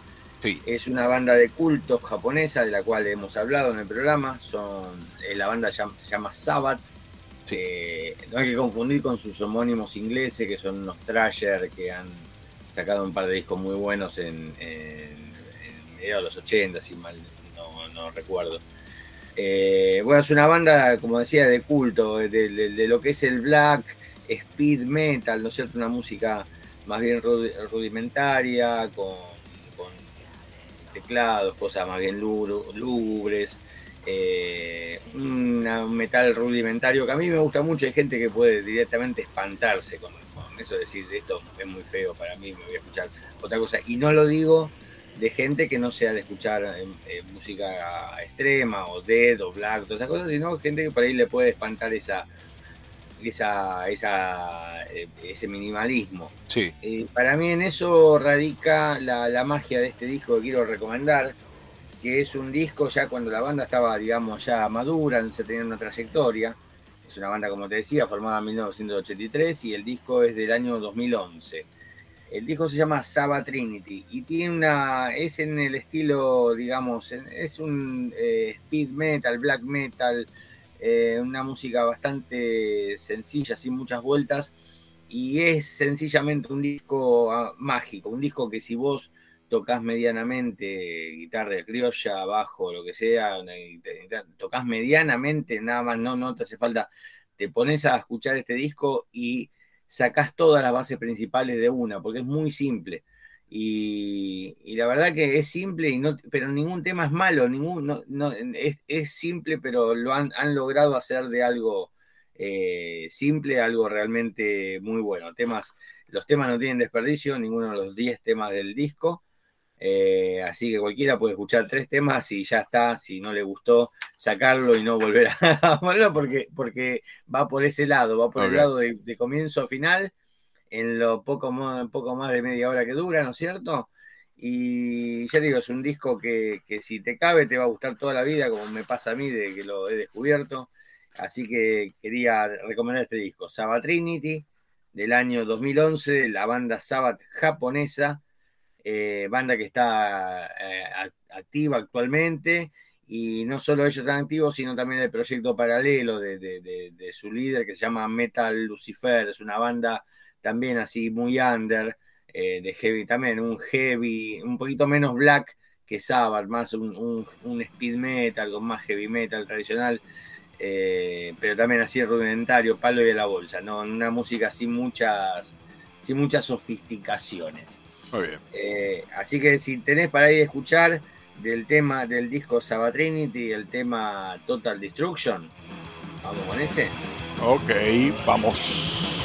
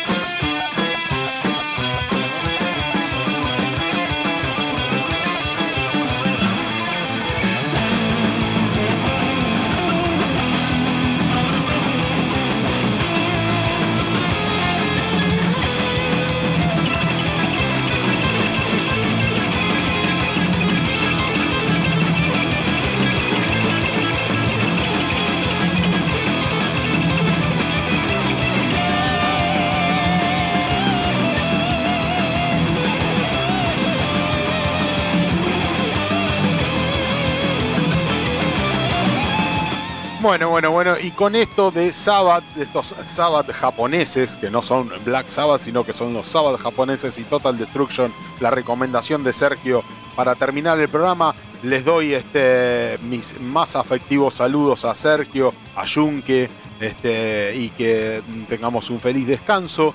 No se olviden de seguirnos todos los domingos a las 21 por eh, Comunidad Virrey del Pino, la 102.9 FM. Este, recuerden que este y todos los episodios de que se pudra se suben a Espacio 15 Centavos Producciones que se pudra. Este, no olviden de seguirnos en nuestras redes sociales, más que nada en Facebook y en Instagram. Este, y bueno, nada. Más que um, saludos amorosos y cariñosos para todos ustedes, para Sergio, para Junque, compañeros. Nos vemos el domingo a las 21, como siempre. Sí, señor. Está mimoso, ¿eh? Hablaste Ah. mimoso programa. Sí, cariñoso. bueno, muchachos, que tengan una buena semana, buen fin de semana y hasta el domingo a las 21, como siempre, en esto que hemos la dado a semana que viene, muchachos. Nos vemos. Chao, hasta luego. Que se pudra. Chau, chau, chau.